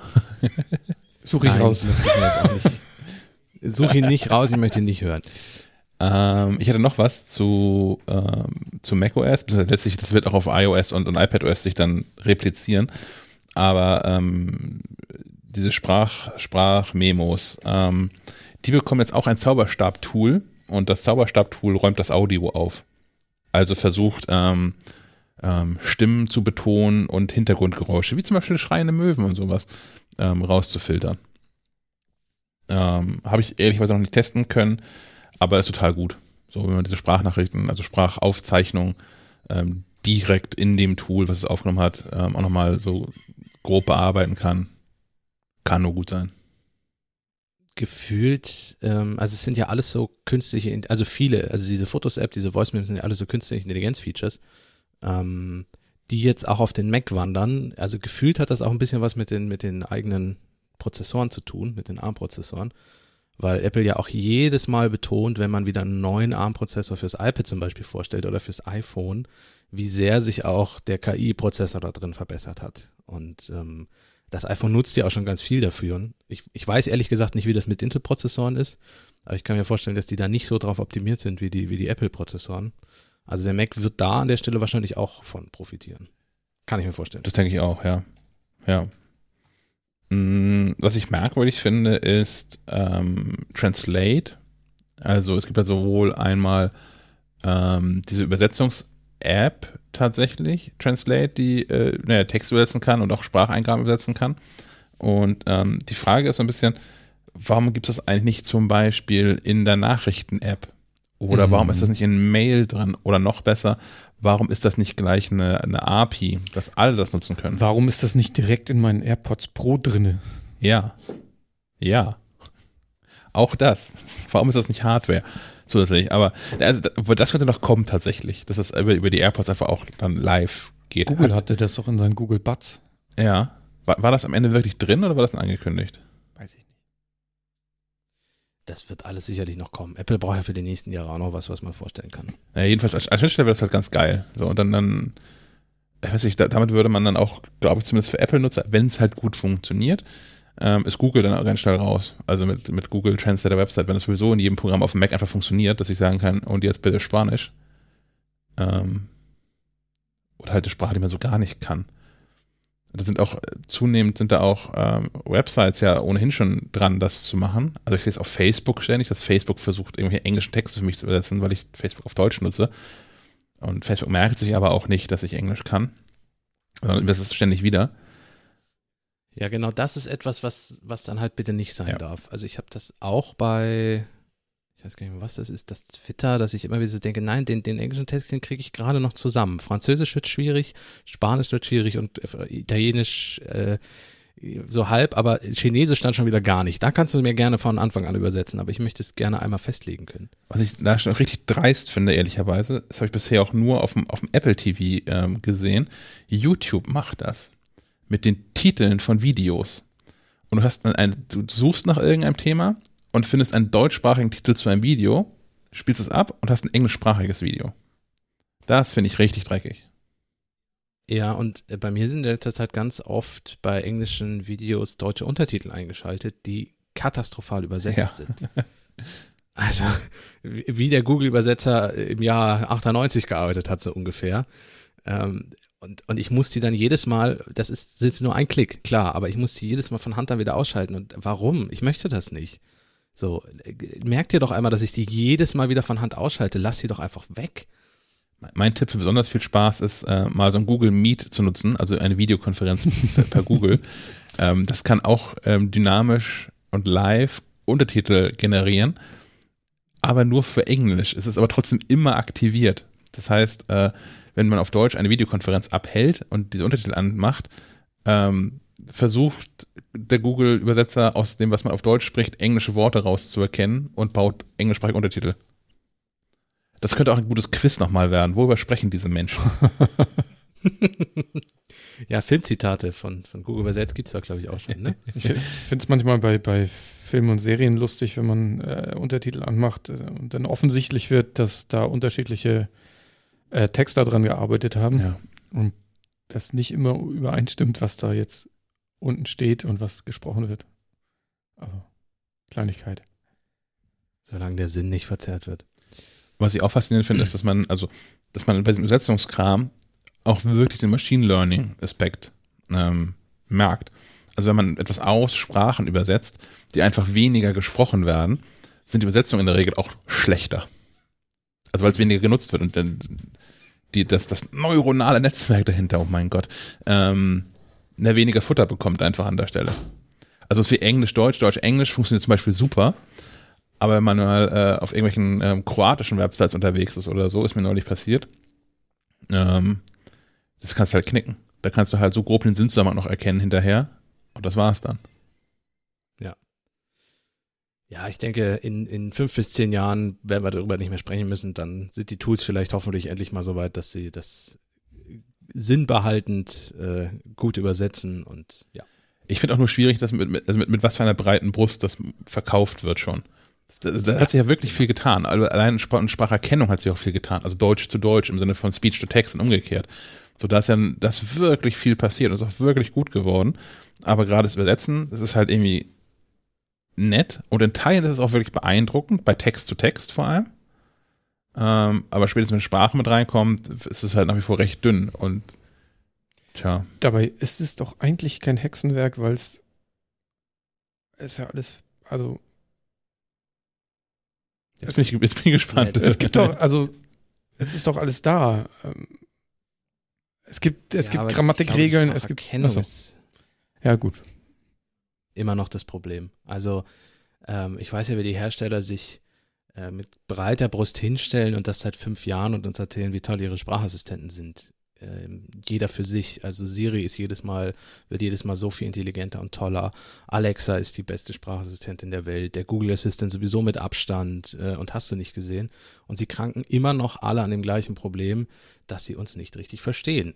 Ich habe ja in der vergangenen Folge oder in der vorletzten Folge ja schon erzählt, dass ich schreiend äh, durch, durch Münster laufe und alte Omas erschrecke, weil man mich Siri nicht versteht. Ähm, das ist seit fünf Jahren so, es ist seit zehn Jahren so, seit es die erste Sprachassistentin, das war ja keine Sprache, es war Sprachsteuerung damals noch am iPhone, ne? Mhm. Ähm, iPhone 4 oder 4S, egal. Ähm, da war das ja schon genauso gut, die Erkennung in Anführungszeichen. Also da muss ich echt was tun. Das ist, das ist, glaube ich, auch der Punkt, weil wenn das System irgendwelche komischen Dinge angezeigt bekommt, dann kann das Übersetzungstool auch nicht viel machen. So. Dein Vorteil ist natürlich, dass du gar nicht auffällst, ne? wenn du schreiend durch nach Münster läufst. Das stimmt, das stimmt. Ähm, ja, ich, ich muss gestehen, mit dem Hawaii-Hemd bin ich noch ein bisschen zu bunt gekleidet. Oder vielleicht auch gerade passend. Ich, ich werde ich, ich gehe gleich zum Supermarkt und guck mal, was so. Mit so, mit so einer, mit so einer Bodycam und gucken, gucken, wer so guckt. Genau. Ja. Ähm, eine Sache ist uns noch zum macOS aufgefallen, äh, der Startsound ist zurück. Ja, Das ist uns spätestens aufgefallen, als wir den iMac installiert haben mit macOS 11, der dabei vier oder fünfmal, glaube ich, neu startet. Und jedes Mal, ähm, weil der auch die Lautstärke auf, äh, ich glaube ich, 100 Prozent hatte, äh, diesen, diesen guten alten Mac-Sound dann, Startsound dann durchs Büro Ich- Ich schmettert. muss, muss jetzt mal fragen, Ähm, der war weg? der Ja, war weg. hardwareabhängig. Ja, der war tatsächlich weg. also nicht, nicht, also da, da fehlte nicht ein Stück Hardware, aber äh, abhängig davon, welches Modell man gekauft hat, war da nicht da. Okay. Du konntest ihn, glaube ich, per Terminal-Hack wieder einschalten. Ja. Ähm, also Apple hat ihn nicht gelöscht, sondern hat ihn einfach nur deaktiviert. Aber du musstest halt handgreiflich werden, um ihn einzuschalten. ähm, und das ist wieder zurück. Und Apple hat auch, und das ist mir auch bei, bei macOS 11 bei der, bei der Bedienung aufgefallen, generell die Sounds angepasst. Haben sie auch erzählt bei der Keynote. Ähm, es ist alles so ein bisschen, ja, auch die sind ja seit, seit macOS 10 nicht mehr angefasst worden. Eigentlich, die, eigentlich überhaupt nicht, die Sounds. Immer noch die Ente Ähm, und sind- das und Genau, ja. Und jetzt haben sie alles ein bisschen, also es ist nicht alles neu, einige Sounds sind komplett neu. Ähm, es gibt aber auch welche, die sie nur so ein bisschen angepasst haben, ein bisschen fresher gemacht Oh, das haben. gucke guck ich Ja. mir mal an. Vielleicht gibt es da eine Gegenüberstellung, die wir mal einspielen können oder so. Ja. Das stimmt, für so einen Podcast wäre so Soundfiles eine gute Idee. Ja. Und das wäre auch ein total super Quiz. Also ich komme davon nicht weg heute von, von Quiz, aber was ist alt und was ist neu? äh, nein, nein, nein, nein, dann den neuen Sound abspielen und fragen, was das ist, was der alte Sound war. Also wofür der gedacht ist. Weil den alten Oh. Sound kriegt ja jeder hin. So eine Mail kommt rein, das ist ja kein Quiz. Naja, je nachdem, wie, wie, wie gering die Veränderungen sind. Ja, dann gibt's halt leichtere und schwerere Ah, Fragen. okay, verstehe schon. Ja, wir, wir haben da eine Aufgabe. Äh, abschließend zum macOS, wie, wie läuft es? Äh, wie, wie, wie findet ihr es abschließend, die, die Beta 1, die wir bis jetzt schon ausprobiert haben? Und sollen die Leute sich das Ding installieren? Fall. ja. auf, auf gar keinen Fall. Und schon mal gar nicht die Developer-Beta. Nee, da kann man ge- na, getrost auf die Public Beta warten. Und selbst da würde ich, also kommt drauf an, wenn es ein produktiv eingesetzter Mac ist, der das Hauptarbeitsgerät ist, würde ich auch da noch eine Weile Ja. warten. Auf mehrere Beta-Versionen. Aber ansonsten ist, glaube ich, das, das scheint auch in diesem Internet Konsens zu sein. Ähm, jetzt habe ich mit dem macOS noch gar nicht so viel gearbeitet, ehrlicherweise, sondern mir das eher ein bisschen angeguckt. Ähm, aber Konsens scheint zu sein, dass jetzt die, die Developer-Beta von äh, Big Sur eigentlich schon stabiler läuft als die ähm, initial veröffentlichte Version 15 Von Catalina. 10.15.0 von Catalina. Ja, Ja. äh, Vielleicht hat es was gebracht, viel wegzuwerfen und neu zu machen. Also ich hatte auch den Eindruck, also es, ähm, das, was ich bisher damit gemacht habe, läuft tatsächlich relativ stabil. Ähm, ich habe keine Bugs gefunden. Ich muss aber gestehen, ich habe insgesamt vielleicht nicht länger als eine halbe Stunde damit bisher gearbeitet. Ähm, aber es ist, mag auch ein bisschen an den neuen Animationen liegen, dass alles sehr flüssig wirkt. Also sie, sie können da auch äh, insgesamt das Gefühl so ein bisschen für macOS verbessern. Aber da haben sie auch was gemacht an den Animationen, das sieht man. Ähm, ich werde für mich, ich habe hier auch noch eine externe Festplatte, ich werde mal ähm, mein Produktivsystem auch mit einer externen Festplatte macOS 11 installieren und dann mal mein Backup einspielen, also quasi das, was ich jetzt nutze, einmal aktiv auch mit macOS 11 nutzen und dann mal gucken, weil dann werden sicherlich noch einige Bugs auftreten. Also spätestens, Spätestens, wenn du bei so Adobe aufmachst. Genau, spätestens wenn ich InDesign öffne äh, oder, oder das Photoshop, was ich hier, die alte Version wird glaube ich gar nicht mehr laufen, die hier irgendwie noch rumfliegt bei mir. Ähm, ja, mal gucken. Da, da wird dann sicherlich noch einiges auftauchen. Ich meine, wir haben am iMac ja einfach ein blankes, komplett neues System mit nichts drauf installiert. Ja. Das ist auch, glaube ich, allgemein das, was man häufiger mal tun sollte. Also gerade wenn man jetzt ähm, mit Betas und sowas rumspielt, ähm, dass man es einfach mal, also sowieso zum Testen, einmal wirklich auf dem Nacken ein System installieren ähm, sollte, damit man nicht irgendwelche Altlasten mit reinschleppt, die ähm, das System gerade in der Beta-Phase instabil machen. Auch umgekehrt, wenn man jetzt dann doch irgendwie ähm, uns, unserem Rat nicht folgt, sondern macht, was wir machen und nicht macht, was wir sagen, und sein Beta, sein, sein, sein Mac jetzt mit äh, über, über die nächsten Monate mit Beta-Version verseucht, ähm, ist es wahrscheinlich clever, danach einmal komplett alles platt zu machen und neu aufzusetzen, wenn Big Sur rausgekommen ist. Und vorher bitte Backup machen, bevor man die Sachen installiert. Da kommen wir später Da kommen wir auch nochmal zu, genau.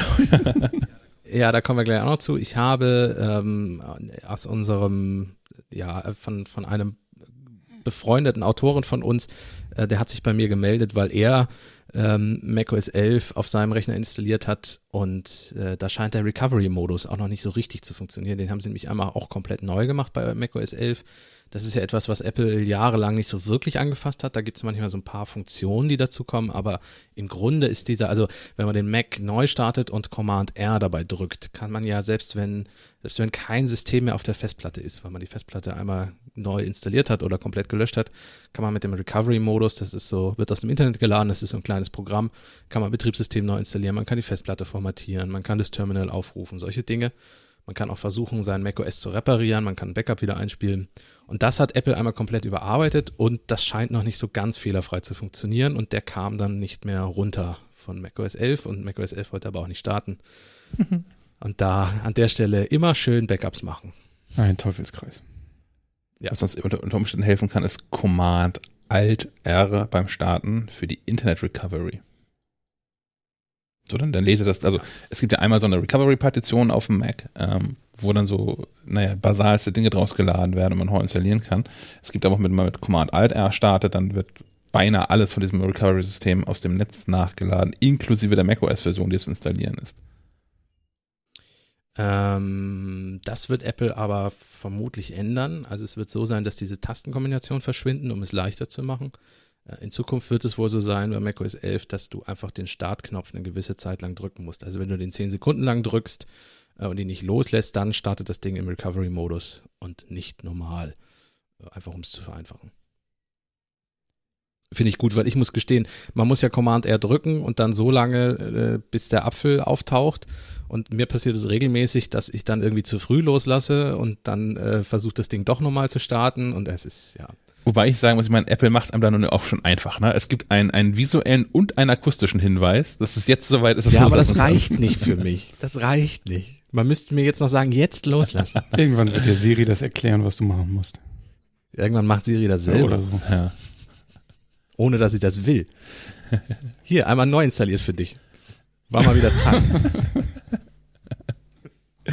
hm. Ja, iOS 14, Siri neu ein Übergang. Ja. Haben wir irgendwas zu Siri zu sagen auf iOS 14? Das ist. Ähm, ja, ich habe äh, äh, Siri am iPad ausprobiert. Das ist ja identisch, das heißt, da müssen wir an dem Punkt auch nicht auf, drauf eingehen. Ähm, ich finde es gut, dass sie jetzt nicht mehr den ganzen Bildschirm ähm, belegt. Andererseits ist es so, wenn sie aktiv ist, kannst du auf dem Bildschirm aber auch nichts machen. Das heißt, es ist so ein bisschen, ja, sinnbefreit. Man weiß aber auch nicht, ob das so bleibt. Ich meine, wir sind bei äh, der Developer Beta 1. Es kann durchaus sein, dass das noch kommt. Siri ist ja jetzt unten ein Ball. Ähm, beim iPhone unten und beim iPad unten rechts äh, ein kleiner Ball, der wabert und sich bewegt äh, und dir antwortet. Die neue Zini. Und trotzdem ist es. Die neue hm? Zini. Ja, genau. Genau, die neue Zini. Ähm, und sie ändert auch so ein bisschen, wenn sie jetzt rot wäre, wäre sie auch hell. Hell, ja. Hm. Hell. Ähm, mal gucken, äh, wie, wie sich das entwickelt mit ihr. Ich hoffe nicht so wie bei ja, Odyssey 2001. Genau. Ähm, gefällt dir das, Sven? äh, ja, finde ich an sich gut. Muss man mal gucken, wie sich das weiterentwickelt. Aber auch beim iPad, ich hatte neulich einen Anruf vom iPhone, wurde weitergeleitet, nicht das ganze Display. Es ist, es ist, eigentlich hätte das vor Jahren schon Mal passieren müssen. Ich kann den Anruf zu hochschieben, wenn ich ihn nicht annehmen möchte. Ja, es, äh, ich kann ihn annehmen, kann trotzdem weiterarbeiten. es gibt, es gibt ja so, so Änderungen, Designanpassungen, bei denen man sich auch fragt, wieso haben denn das nicht von Anfang an so gemacht? Ähm, Ja. ja. Aber es ist nun mal so, es ist eine Entwicklung, man muss es, einige Dinge muss man einfach ausprobieren, um dann festzustellen, dass es irgendwie Quatsch ist und dass man es doch irgendwie ganz anders machen muss. ja, aber zehn Jahre. Ja, ja. Ja. Ich glaube, es ist im iPhone 1 so, dass, das, dass wenn ein Anruf kommt, du nichts mehr machen kannst. Ja, ist richtig. das ist richtig. Naja. Aber damals wär's auch- du hast aufgeschrieben, wer braucht Widgets auf dem Homescreen? Ja, ähm, tatsächlich. Also ich habe mir das ein bisschen überlegt. Ich habe mir das mal angeguckt und drüber nachgedacht, was mir das eigentlich irgendwie tatsächlich brächte. Und ich habe so festgestellt, Informationen, die in Widgets sind, sind Informationen, auf die ich schnell Zugriff haben möchte. Da geht es zum Beispiel um, keine Ahnung, das Wetter oder den Podcast-Player oder solche Dinge. Der Aktienkurs. Ja, vielleicht auch für Menschen auch das. Hast du in Wirecard investiert? Ich habe diese zwei Milliarden gefunden. ah, aber nett, dass du mit uns noch podcastest. Das war auch die, die beste Nachricht in dem ganzen Wirecard-Skandal, kam wie immer vom Postillon, ähm, der ja eine, eine, eine, eine, eine Schreckensmeldung verbreitet hat, dass Wirecard kein Einzelfall ist, sondern dass es Millionen von Deutschen gäbe, die Milliarden auf ihrem Konto vermissen würden. naja, Stimmt, ich gehöre auch dazu. eben. Die sollten auf irgendwelchen Liechtensteiner Konten liegen, tun sie aber nicht. Komisch. Oh weia. Ähm, wo waren wir? Widgets, genau. Ähm, da gibt es eigentlich zwei Optionen. Also wann, wann brauche ich den auch noch, diese schnellen Informationen? Ähm, selten, wenn ich das Telefon in der Hand habe. Sondern in der Regel liegt es irgendwie auf dem Tisch, in der Hosentasche und ich muss jetzt mal gucken, wie ist das Wetter eigentlich gerade. Ähm, dann finde ich es total clever, die auf dem Homescreen zu haben. Also, beziehungsweise auf, auf, auf dem Sperrbildschirm zu haben, Entschuldigung, auf dem Sperrbildschirm zu haben. Ähm, wo sie jetzt ja auch schon sein können, wenn ich dann zur Seite ähm, wische. Ähm, und dass das Telefon nicht erst noch entsperren muss und dann gucken muss, wo ich wohl dieses Widget habe. Zumal was passiert, wenn ich mehrere Widgets habe, die ich interessant finde, wenn ich vier, fünf habe oder so, dann sind die über mehrere Homescreens verteilt, weil ich ja irgendwo diese Apps haben möchte, die ich häufig nutze. Ähm, von daher ich, ist es ein, ein, Smart ein Stack. grö- ja, genau. Und dann ist die Frage, wie smart ist denn der wohl? Und dann habe ich da oben so ein Ding, wo ich durchblättern muss. Und wenn ich da sechs, sieben drin habe, muss ich sechs, sieben Mal wischen, bis ich im richtigen Widget angekommen bin. Ähm, Finde ich irgendwie nicht so, nicht so cool. Und äh, dann auch in, in anderen Fällen auch. Es gibt so dieses Podcast-Player-Widget. Wofür zur Hölle brauche ich das auf dem Homescreen? Also ich kann da drin ja, das ist ja auch, das sind die Play-Controls drin. Play, Pause, vor und zurück und sowas. Ist ja nicht mal, dass ich darüber irgendwie einen Podcast auswählen könnte oder so. Das sind die Play-Controls, die ich ohnehin, wenn ein Podcast auf dem iPhone läuft, ich das iPhone hochnehme und es aktiviere, habe ich die ohnehin auf dem Sperrbildschirm, die Play-Controls. Jederzeit. Ist das auch bei der ganz großen Ansicht so? Also es ist ja so, bei den Widgets gibt es ja drei Ansichtsgrößen. In der kleinen Ansichtsgröße kannst du gar nichts auswählen. Ähm, zum Beispiel bei der Wetter-App, da kannst du nicht irgendwie durch die Standorte durch äh, navigieren. In der mittleren kannst du gewisse Dinge ausprobieren, wie zum Beispiel kannst du diese, diese Steuerelemente vom Podcast anwählen, glaube ich. Und in der großen kannst du Einzelelemente wie zum Beispiel Albencover bei Musik auch anklicken. Ist das beim Podcast so? Hast du das ausprobiert? Weißt du das? Das kann ich dir jetzt nicht mehr so sagen, ehrlicherweise. Nein, ich, ich glaube, das ist nicht so.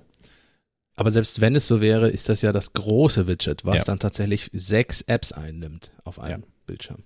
So, und gerade auf dem, auf dem ersten Homescreen, ähm, da habe ich tatsächlich nur Apps, die ich regelmäßig und mehrfach täglich nutze. Vielleicht mit, ich gucke nochmal nach, damit ich keinen Schwachsinn erzähle. Ähm, vielleicht noch ehrlicherweise mit Ausnahme von ähm, Untapped in meinem Fall. Da kann man, kann man gucken, kann man tracken, was für Biere man so trinkt. Und ich trinke nicht jeden Tag Bier. Aber alles, was da sonst drauf ist, von der Telefon-App über Instagram, über News, über Nachrichten, über Outbank und Yasio und Slack und so, nutze ich alles täglich mehrfach. Die müssen da auch sein. Ähm, das heißt, echt einen Platz für Widgets habe ich ab der zweiten Homescreen-Seite. Und dann ist der Sinn, spätestens dann ist der Sinn völlig verwirkt. Ja. Also ich werde, glaube ich, das Wetter-Widget mal ausprobieren. Was ist, also habe ich am iPad eh schon immer angehabt. Äh, Da gab es die d- ja schon seit iOS 13 in einer gewissen Form, nicht so wie sie jetzt aussehen, aber in einer ähnlichen Form. Ähm, beim iPad muss man aber auch sagen, das iPad hat immer noch keine eigene Wetter-App. Tippe ich also auf dieses Wetter-Widget, lande ich auf einer amerikanischen Wetterseite. Ähm, und das ist immer noch so, wo ich mir so denke, warum? Also, Ja, Ganz da kommt ehrlich, Dark Skies ja hin. ist- Ja. Aber Wetter ist auch so ein Ding. Ich, ich, ähm, Äh, Dark Sky ist auch, um das ganz kurz einzuschieben, Dark Sky ist in der amerikanischen Version von iOS 14 auch schon drin. Da kannst du jetzt minutengenau äh, eine Wettervorhersage in Mhm. der Wetter-App dir anzeigen lassen. Geht aber nur in Amerika, so wie Dark Sky ist damals auch. ich muss gestehen, die Apple-eigene Wetter-App auf dem iPhone schon länger nicht mehr benutzt zu haben. Aber um das, das so ein bisschen zu widgetisieren, würde es mir im Zweifel schon ausreichen, das wie beim Kalender zu machen. Kalender hat ja auch ein dynamisches App-Icon. Jeden Tag wird die Nummer auf dem Kalender ein größer, bis sie 30, 31 überschritten hat, fängt sie von vorne an, zeigt also das aktuelle Datum an. Ähm, dass das App-Icon der Wetter-App könnte auch das Wetter anzeigen, das aktuelle Wetter. Vielleicht tut es das auch. Ich habe das äh. Nein, tut's nicht. Ähm, ja, das wäre geil. Also die, das einzige Interaktive ist die Uhr und der Kalender tatsächlich. Die zwei. Also die, die Uhr hat ja den sich bewegenden Sekundenzeiger. Ähm, und die anderen Zeiger funktionieren auch. Äh, aber die Wetter-App könnte auch ähm, wahlweise auch die Temperatur einfach anzeigen. Zum Beispiel. Auch okay. Oder einfach Prognose für den Ort, wo ich bin, für die nächsten drei Stunden. Oder so. Ja. Mhm. Ja, es, weiß ich nicht. Ich habe gerade mal geguckt, auf dem Mac gibt es ja auch Widgets. Aber da nutze ich die auch nicht. Ich habe hier zwar welche drin, aber ich gucke mir die eigentlich nie an. In dieser Heute-Ansicht, ne? Ja. Ja. ja. vielleicht ist es auch zu weit weg, weil es nicht auf einen Blick ist. Also wenn die vielleicht auf dem Bildschirm, also auf dem, auf dem Schreibtisch wären, wäre es vielleicht was anderes. Und so ähnlich stelle ich mir das jetzt mit dem Homescreen vor, dass sie quasi wirklich auf einen Blick da sind und nicht, dass ich nochmal irgendwo hinklicken muss oder so. Aber ja, Wetter wäre auch das Erste, was mir einfällt. Mein, mein Kalender ist einfach zu leer, den möchte ich, der, da stehen halt keine Termine drin, deswegen brauche ich den nicht.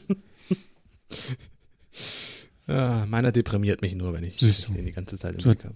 Jeder Kalenderprobleme. Hat so seine Gründe. Ja, vielleicht wäre es auch ganz toll und das sind Widgets, die das irgendwie, die wirklich Dinge einfacher machen, aber erstmal finde ich das, ähm, ich bin von dem Konzept nicht überzeugt.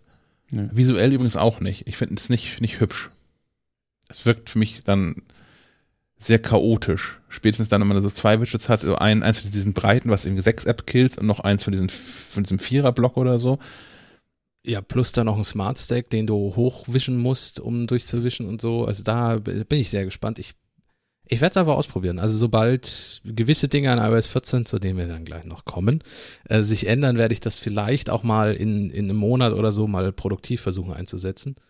Ja, Ich warte, warte auf die gucken. erste App, die die Kalendersprüche auf den Homescreen packt. Das wird super. Auch da jedes Mal, wenn du das, äh, ist gesichert die Idee. jedes Mal, wenn du das Telefon in die Hand nimmst, ein anderer dummer Spruch. Geil. Das lässt sich sogar wahrscheinlich relativ einfach programmieren. Andererseits, Hm. vom Känguru so ein Spruch könnte ich mir vorstellen. Das würde meinen Tag versüßen. Ja. Ah. Ich werde das Marc Okay, Uwe das mal ist dann vorschlagen. In-App-Kauf in der App.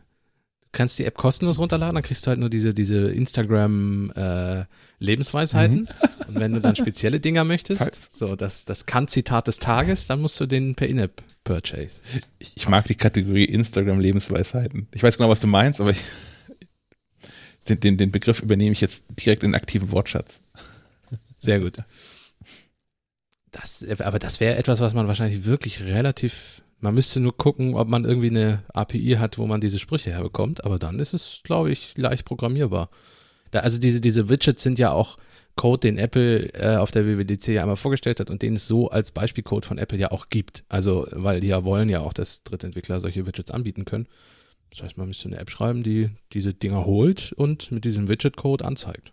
Und das Layout wird wahrscheinlich unglaublich hässlich aussehen. Das muss es bei sowas aber, glaube ich, auch. Also es muss aussehen wie diese grau grausamen Instagram-Sprüche. Comic Sans, so ne? ganz- und, und random, äh, randomisierte Hintergründe mit von Sonn Sonnenuntergängen und so. Und Random Typo. Also von Comic Sans bis hast Das du ist eine nicht schöne gesehen. Idee.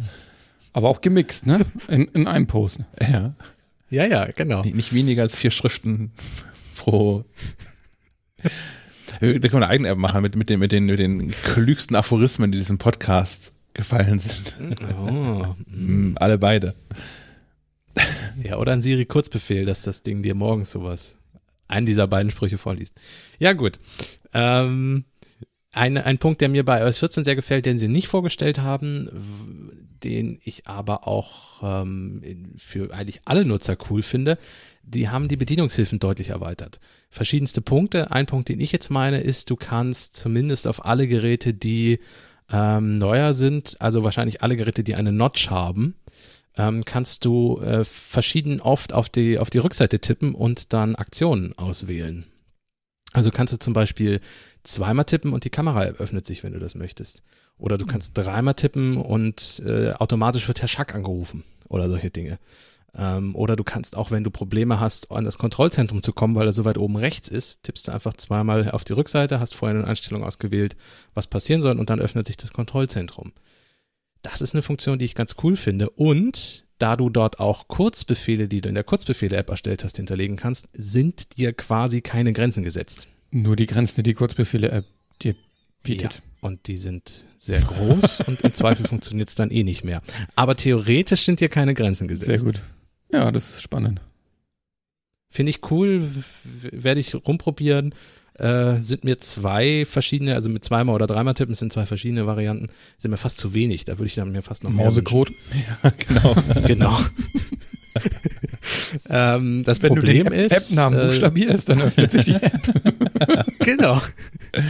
ähm, das Problem ist, dass die ähm, im Moment noch in der Beta 1 teilweise nicht erkennt, wenn du das Telefon auf den Tisch legst und je nachdem, wie du es auf den Tisch legst, also wenn du das so mit, wenn du es hinlegst und dann fallen lässt, das sind ja zwei, quasi zweimal tippen, dann wird dieses Ding aus, ausgeführt. Also zumindest solange der Bildschirm aktiv ist. Das muss man mal gucken, ob sich das noch verändert. Also manchmal erkennt das Ding Tippen, wo kein Tippen ist.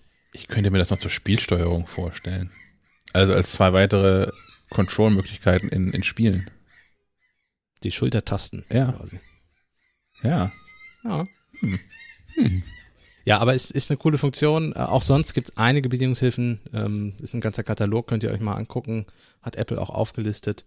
Ähm, da äh, finde ich gut, dass in der Richtung sich sehr viel tut, weil Müssen- Barrierefreiheit Müssen wir dann mal wieder ein Special Punkt. machen, ne? Eigentlich ja. Eigentlich müssen wir tatsächlich mal so ein Bedienungshilfen-Special machen. Hatten wir ja immer vor. Ja. Ja, und was ist der Grund, warum wir iOS 14 noch nicht auf unseren Hauptgeräten einsetzen? Du meinst, abgesehen davon, dass es so eine schlechte Idee ist. Ja, genau. Abgesehen davon, dass es eh, weil Beta 1 1.1, äh, also quasi noch Alpha, ähm, abgesehen davon gibt es noch einen Grund, der es problematisch macht. Die Corona-Warn-App funktioniert nicht. Habe ich dann auch gleich bei MacLive.de einen, einen geilen Kommentar gelesen. Ah, so viel zur Zukunftssicherheit von dieser App. ähm, Ah, ich kann mir nicht vorstellen, dass sie das noch gelöst kriegen bis zum Release. äh, nee, vor allem ist das kein Problem der Corona-Warn-App. Apple hat die API dort einfach noch nicht hinterlegt. Also die, die Corona-API ist einfach, also das Handy kann keine IDs ausschicken und einsammeln. Wenn Ist ja auch 14 vielleicht eine ganz ist. gute Idee, bei so einem wichtigen Thema nicht mit Beta-Software rumzuhantieren. Ja, Ja. das wird Apple implementieren. iOS 14 ist iOS 13 sehr ähnlich. Das wird auch kein aufwendiger Schritt sein. Ich denke, dass das auch in Beta 2 nicht passieren wird. Vielleicht wird es für die Public Beta dann mal kommen. Vielleicht sogar Public Beta 1. Ich weiß es nicht. Apple weiß ja, dass die Leute das einfach installieren, ohne drüber nachzudenken. Auch auf ihren Produktivgeräten. Aber wie gesagt, in Developer Beta 1 ist diese Schnittstelle noch nicht drin. Deswegen kann die Corona-Warn-App darauf nicht zugreifen und funktioniert deswegen auch nicht. Das heißt, wir können die Entwickler Beta 1 für die ganzen Aluhutträger empfehlen. Ja, wäre eine Idee. Genau. Installiert euch die, dann habt ihr erstmal Ruhe vor der Corona-Warn-App. Aber dann dürft ihr auch nicht auf Beta 2. Also ihr müsst ja euer Leben lang mit den Bugs leben. Irgendwas ist immer. Wenn die nicht ohnehin jetzt schon alle alte Telefone gekauft haben. Aus Sicherheitsgründen. Meinst du iPhone 3 und 4 Ja. und so? Mal gucken, wie der Ebay-Preis dafür so sich entwickelt hat in den letzten Wochen. Ich fürchte, er ist gestiegen. ja. Gut. iPadOS? Ja, iPadOS, ähm, das habe ich tatsächlich auf meinem Produktivgerät installiert. Ähm, einfach aus dem Grund, weil das für mich, also erstens habe ich ein Backup gemacht. Ähm, zweitens ist für mich das iPad kein äh, Arbeitsgerät in dem Sinne, dass wir die MacLive nicht fertig machen könnten, wenn das iPad nicht mehr wäre. Das ist ein Notizbuch für mich und ein Multimedia-Gerät. Also ich gucke Serien und surfe im Internet und, und lese bei Readly Magazine und solche Dinge und habe einige Digital-Abos da drauf. Ähm, das ist nichts, was mir jetzt unglaublich wehtut, wenn es mal nicht zwei Tage funktioniert. Und ich könnte ja jederzeit zurück, weil ich auch ein Backup gemacht habe. Deswegen habe ich da den Schritt gewagt und tatsächlich ähm, das installiert. Unter anderem auch, weil ich diese Scribble-Funktion ausprobieren wollte. iPadOS 14 installiert, keine Scribble-Funktion da. Toll. Ähm, ein bisschen im Internet recherchiert, eine Weile nichts gefunden, weil ich auch äh, früh dabei war. Also wir haben die, ich habe die ja noch an dem Abend der, der WWDC installiert. Ähm, und inzwischen habe ich aber rausgefunden, man muss einfach eine englische Tastatur hinzufügen in der Beta 1. Du kannst ja, es gibt ja unten links diese Weltkugel, ähm, Taste auf der iPad-Tastatur, da kannst du zum Beispiel die Emoji-Tastatur hinterlegen ähm, und neben einer deutschen solltest du auch noch eine englische hinterlegen. Sobald man das macht, in dem Moment poppt tatsächlich das Einführungsmenü für Scribble auf, wenn man den Apple Pencil in die Hand nimmt. Ähm, und das ist auf Deutsch. Und das heißt, auf Deutsch wirst du dann durchgeführt. Ähm, das ist ganz cool gemacht, weil du tatsächlich in so einem, ich glaube, vier oder fünf Schritte sind das, ähnlich wie so der Einrichtungsassistent beim iPhone, ähm, wirst du so durchgeführt und kriegst einmal gezeigt, das ist die neue Funktion und du darfst sie dann gleich ausprobieren. Du hast ein Textfeld, wo du Dinge machen kannst. Also zum Beispiel musst du einmal da reinschreiben, wird dann erkannt und in Text umgewandelt. Dann kannst du, ähm, musst du einmal Dinge durchstreichen, die dann wegradiert werden. Es wird dir gezeigt, wie du zwischen zwei Wörtern nochmal neu Text hinzufügst und es wird dir gezeigt, wie du Text auswählst. Und das machst du alles interaktiv mit iPadOS zusammen quasi. Ist wirklich cool gelöst finde ich deutlich besser als zum Beispiel diese ganzen Multitouch-Gesten. Die werden ja nie wirklich gezeigt. Du hast einmal so einen kurzen, das geht jetzt alles und dann war's das und dann weiß nie wieder jemand, wie man das benutzen soll. Da haben sich bei Scribble gedacht, komm, dann machen wir einfach eine kleine Einführung. Ähm, die Sache ist die, diese Einführung ist Deutsch, die Texterkennung ist aber noch Englisch. Erkennt zwar auch, wenn ich deutschen Text schreibe, aber man merkt, dass dahinter eine englische Texterkennung sitzt. Mhm. Ähm, also wirklich produktiv einsetzbar ist es noch nicht, weil er in viele Worte einfach irgendwelche englische Versionen dann wählt oder denkt, ich würde auf Englisch schreiben. Das liegt aber sicherlich an Beta 1. Also es ist, da die Einführung ja auch schon auf Deutsch ist, ist das nicht so, dass ich glaube, dass wir im Herbst, wenn iPadOS 14 rauskommt, die Funktion in Deutschland nicht haben werden. Die sind einfach noch, die sind einfach jetzt noch nicht so weit. Aber sonst funktioniert es. Also ich kann jetzt in einem Google-Fenster mit dem Apple Pencil Suchbegriffe eingeben. Ich kann in der Notiz-App handschriftliche Notizen direkt in gedruckten Text umwandeln, in Anführungszeichen gedruckten Text. Ähm, das funktioniert super. Ich kann Dinge durchstreichen, ich kann Dinge umkreisen, um sie zu markieren. Ähm, coole Funktion. Kannst, ich nutze sie noch nicht aktiv, wie gesagt. Du kannst also auch in einem Pages-Dokument, was quasi Maschinenschrift hat, auch Korrekturen mit dem Pencil vornehmen. Konntest du vorher ja auch schon, aber ja, du kannst jetzt ja quasi als Text dann auch richtig einführen. Also du kannst, was du bisher noch nicht konntest, war diese Korrekturen, diese handschriftlichen auch in Text umzuwandeln. Das geht jetzt aber. Verrückt. Ja. Muss für Lehrer ja auch großartig sein. Naja, es ist vor allem, also auf Dauer würde ich glaube ich, dann doch eher auf die Tastatur greifen, wenn es hauptsächlich um Text geht. Aber wenn ich jetzt kurz mal in eine App wechsle, wo ich eben noch mit dem Pencil gearbeitet habe und dann kurz mal in Safari wechsle, um Dinge zu suchen, dann ist das eine wunderbare Idee. Und vor allem diese für diese Notizbuch-Apps. Also GoodNotes ist natürlich noch nicht angepasst, aber sobald das dann kommt, die kann man ja auch anpassen, so Drittanbieter-Apps, dann ist das eine super Sache, wenn ich jetzt handschriftlichen Text auch einfach umwandeln kann. Weil ich schreibe einfach immer noch gerne mit der Hand. Es bleibt einfach, bleibt einfach besser im Kopf, wenn man Dinge mit der Hand schreibt, finde ich. Und du kannst auch mit Zeichnen und so. Es gibt ja jetzt auch diese Funktion, das, das haben sie von Procreate übernommen. Bei Procreate ist es so, wenn du ein Viereck handzeichnest und dann den Stift nicht loslässt, sondern auf dem Papier bleibst für zwei Sekunden, dann wandelt sich dieses handgezeichnete Viereck in ein echtes Viereck.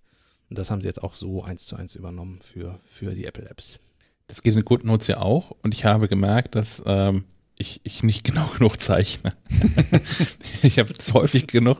Mein ähm, Rechteck hat nur drei Ecken. Dass ich, dass ich einen Kasten mal und GoodNotes, äh, man merkt nicht, dass GoodNotes sagt, okay, ich, was kann das, was kann das sein? also es dauert auch, es dauert halt einen Moment, bis es umgesetzt wird. Es ist halt nicht instantan, wie es beim Dreieck ist. Das, das geht bei mir ganz gut, aber ich mal einen Kasten und häufig denkt man, sieht man die Maschine denken, man sieht so durch den Bildschirm, durch die Zahnräder, die da, die virtuellen Zahnräder, die sich da gegenseitig zermahlen und GoodNotes denkt, oval. Der, der will dann oval hinhaben. Ich kriege keine perfekten Kreise hin. Bei mir sind das immer ovale. Also selbst wenn ich langsam und mühevoll zeichne und der Kreis, den ich handgezeichnet habe, schon sehr an einen Kreis erinnert, macht das Ding trotzdem ein Oval draus. Ja. Ja, aber ja, aber das sind, das sind so kleine. Also ich bin mit mit Goodness, ich bin sehr glücklich damit. Das ist, äh, ich kriege das auch hin. Das ist auch irgendwie, das ist auch immer ein netter, eine nette Erinnerung daran, mir Mühe zu geben. das nicht einfach so hinzuklären irgendwie. Ähm, ja, und sonst ist Scribble, glaube ich, also die werden die Funktion in den, in den kommenden iPad OS 15 und so sicherlich nochmal ausbauen. Das ist ein Weg hin mit, der Apple Pencil wird zum universalen Eingabegerät. Ähm, und wenn du dann wirklich das, was Sven ja auch schon mal gesagt hat, überall eingeben kannst, markieren kannst, Dinge durchstreichen kannst. Also auch wenn du zum Beispiel in einem Dokument geschriebenen Text einfach mit dem Pencil durchstreichen kannst und er verschwindet, das wird dann, das wird dann spannend. Das funktioniert im Moment noch nicht. Du kannst es nur handschriftlichen Text durchstreichen und der wird gelöscht. Aber das wird, das wird spannend. Da bin ich gespannt drauf. Ich, Aber das ist noch nichts ich warte ja auf die, auf die Notizen, die einfach überall funktionieren, ob das jetzt in iBooks ist oder sonst wo. Ja. Ja. Ja. ja. Spannend. Sonst sind mir bisher wenig Bugs aufgefallen. In der Mail-App ist die Menüleiste manchmal einfach leer links, die neue Seitenleiste. Ähm, da steht immer nur die Anzahl der ungelesenen Mails, aber sonst nichts mehr. Also diese Übersicht der Mailkonten ist leer und da steht dann eine einsame graue Eins. Ist ein bisschen traurig immer. Ähm, aber sonst sind mir keine größeren Bugs aufgefallen. Aber auch da, wenn ihr das iPad produktiv einsetzt und es nicht ausfallen darf, auch trotzdem iPad OS 14 noch nicht installieren. Und wie gesagt, die Scribble-Funktion funktioniert ja auch im Moment nur halb. Ja, soviel zu iPadOS kommen wir zu ähm, dem, dem kleinen Werbeblock. Wir haben das ähm, in unserer WWDC speziellen Spezialfolge schon mal ähm, anklingen lassen für mehrere Minuten, ähm, dass wir inzwischen MacLife Plus am Start haben. Ähm, MacLife Plus ist ein, ein Digitalangebot, das wir rausgehauen haben. Und ich glaube ehrlicherweise, es ist das fairste Angebot, das wir je gemacht haben. Ähm, wenn ihr Mitglied von MacLife Plus werdet, zahlt ihr wahlweise 5 Euro im Monat oder 36 Euro im Jahr, wobei auch dieser Jahresbetrag ähm, monatlich abgebucht wird. Das heißt, man zahlt 3 Euro im Monat dann ähm, umgerechnet. Pi mal Auge, es sind 4,99 und 35 Euro irgendwas, eine krumme Zahl, liegt ähm, an, den, an den Preisgestaltungen, die Apple so ein bisschen vorgibt, wenn man das auch dann der eins über eine App vielleicht verkaufen möchte. Ähm, was bekommt ihr dafür? Ihr bekommt dafür das, was als erstes seht, ist, dass MacLive.de werbefrei ist. Also frei von Werbebannern. Ähm, Editorials, also äh, Beiträge, was, was das Sponsor Posts heißt, die gibt's weiterhin da kommt ihr nicht drum herum. Die sind bei uns aber auch gut. Und in der Regel ähm, haben die, äh, die, die Hersteller, der Mitspracherecht beschränkt sich in der Regel meistens darauf, dass sie nochmal hinterher äh, eine Mail schicken und sagen, ja, aber unser Produktname wird in Versalien geschrieben. Immer macht das gefälligst, auch wenn es scheiße lesbar ist. Ähm, ansonsten bekommt ihr Zugriff auf unser komplettes digitales ähm, Archiv alle Titel, die wir so rausbringen. Also die reguläre Mac Live, die viermal, äh, die zwölfmal im Jahr erscheint, die viermal im Jahr erscheinende iPhone iPad Live, ähm, die Mac Live Wissen, die zu jedem neuen Mac-Betriebssystem rauskommt, die Mac Bibeln, die noch so ein Kompendium sind mit ähm, gesammeltem Apple und iPhone iPad Wissen und unsere Fachbücher. Wir bringen jedes Jahr ähm, jeweils ein Fachbuch raus zu macOS, ähm, dem iPhone mit iOS, dem iPad mit iPadOS und der Apple Watch mit WatchOS. Das ist da auch alles mit drin. Ähm, wir arbeiten aktuell noch, das wird im Sommer nochmal kommen. Das ist eine Apple-typische Ansage, im Sommer. ähm, wir werden eine. Also ist es dann am, am, am letzten Sommertag, richtig? Spätestens dann. Also ich, ich, ich bin guten Mutes, dass es früher passieren wird. Ähm, eine, eine, eine, eine Kommunikationsplattform einzuziehen, auf der sich ähm, ähm, Menschen, die MacLife Plus Mitglieder sind, austauschen können, ähm, aber auch wo die Redaktion mit anwesend ist. Ähm, ich, das wird nicht Richtung Forum gehen, das wird eher Richtung sowas wie Slack gehen, also eine direktere Art von Kommunikation. Ähm, das kommt da auch noch mit rein. Und wir haben noch so ein paar andere Sachen in, in, in petto auf der Liste, ähm, mit denen wir MacLife Plus kontinuierlich erweitern werden. Genau, wir, wir, arbeiten an Dinge, das, ähm, das Paket ist, glaube ich, jetzt schon ganz spannend, aber es ist noch nicht das Endpaket. Ähm, und auch sonst wird es generell immer äh, erweitert, verbessert, ähm, angepasst. Also es ist, es ist ein, ein, ein Fluss, der, der immer hoffentlich für alle Leserinnen und Leser das, das Optimale bietet. Ja. Und wir machen das, was viele andere auch machen. Ähm, wenn ihr heute Mitglied werdet, ähm, könnt ihr 31 Tage kostenfrei testen. Ich ähm, wir fänden das ganz cool, wenn ihr das nutzen würdet, selbst wenn ihr dann wieder erwarten nicht dabei bleiben solltet. Aber wenn ihr das ausprobiert und vielleicht Dinge findet, ähm, die euch nicht gefallen oder euch auffällt, ähm, ich würde es abonnieren, wenn das noch mit drin wäre oder so. Ähm, meldet euch gerne bei uns. Das ist ähm, äh, im, Fluss das Ganze. Wir haben jetzt ein Produkt, mit dem wir wirklich zufrieden sind, was ich auch, wie gesagt, ein, ein faires Produkt zu einem fairen Preis ähm, halte. Aber ähm, wir sind interessiert an, an Meinungen dazu. Ja, oder was wolltet ihr schon immer von MacLife haben, lesen, hören, sehen? Ja. Immer raus. Merchandise. Ja. MacLife-Tassen. Schleifenquadrat Ja. kennt Hm. Naja, Eigene Apple-T-Shirts. auch das. Gut, so viel ähm, zum Werbeblock. Kommen wir zum Hörerfeedback. Ich habe mich Die, die T-Shirts wären aber dann auch was für meine Mode-Podcasts. Ne?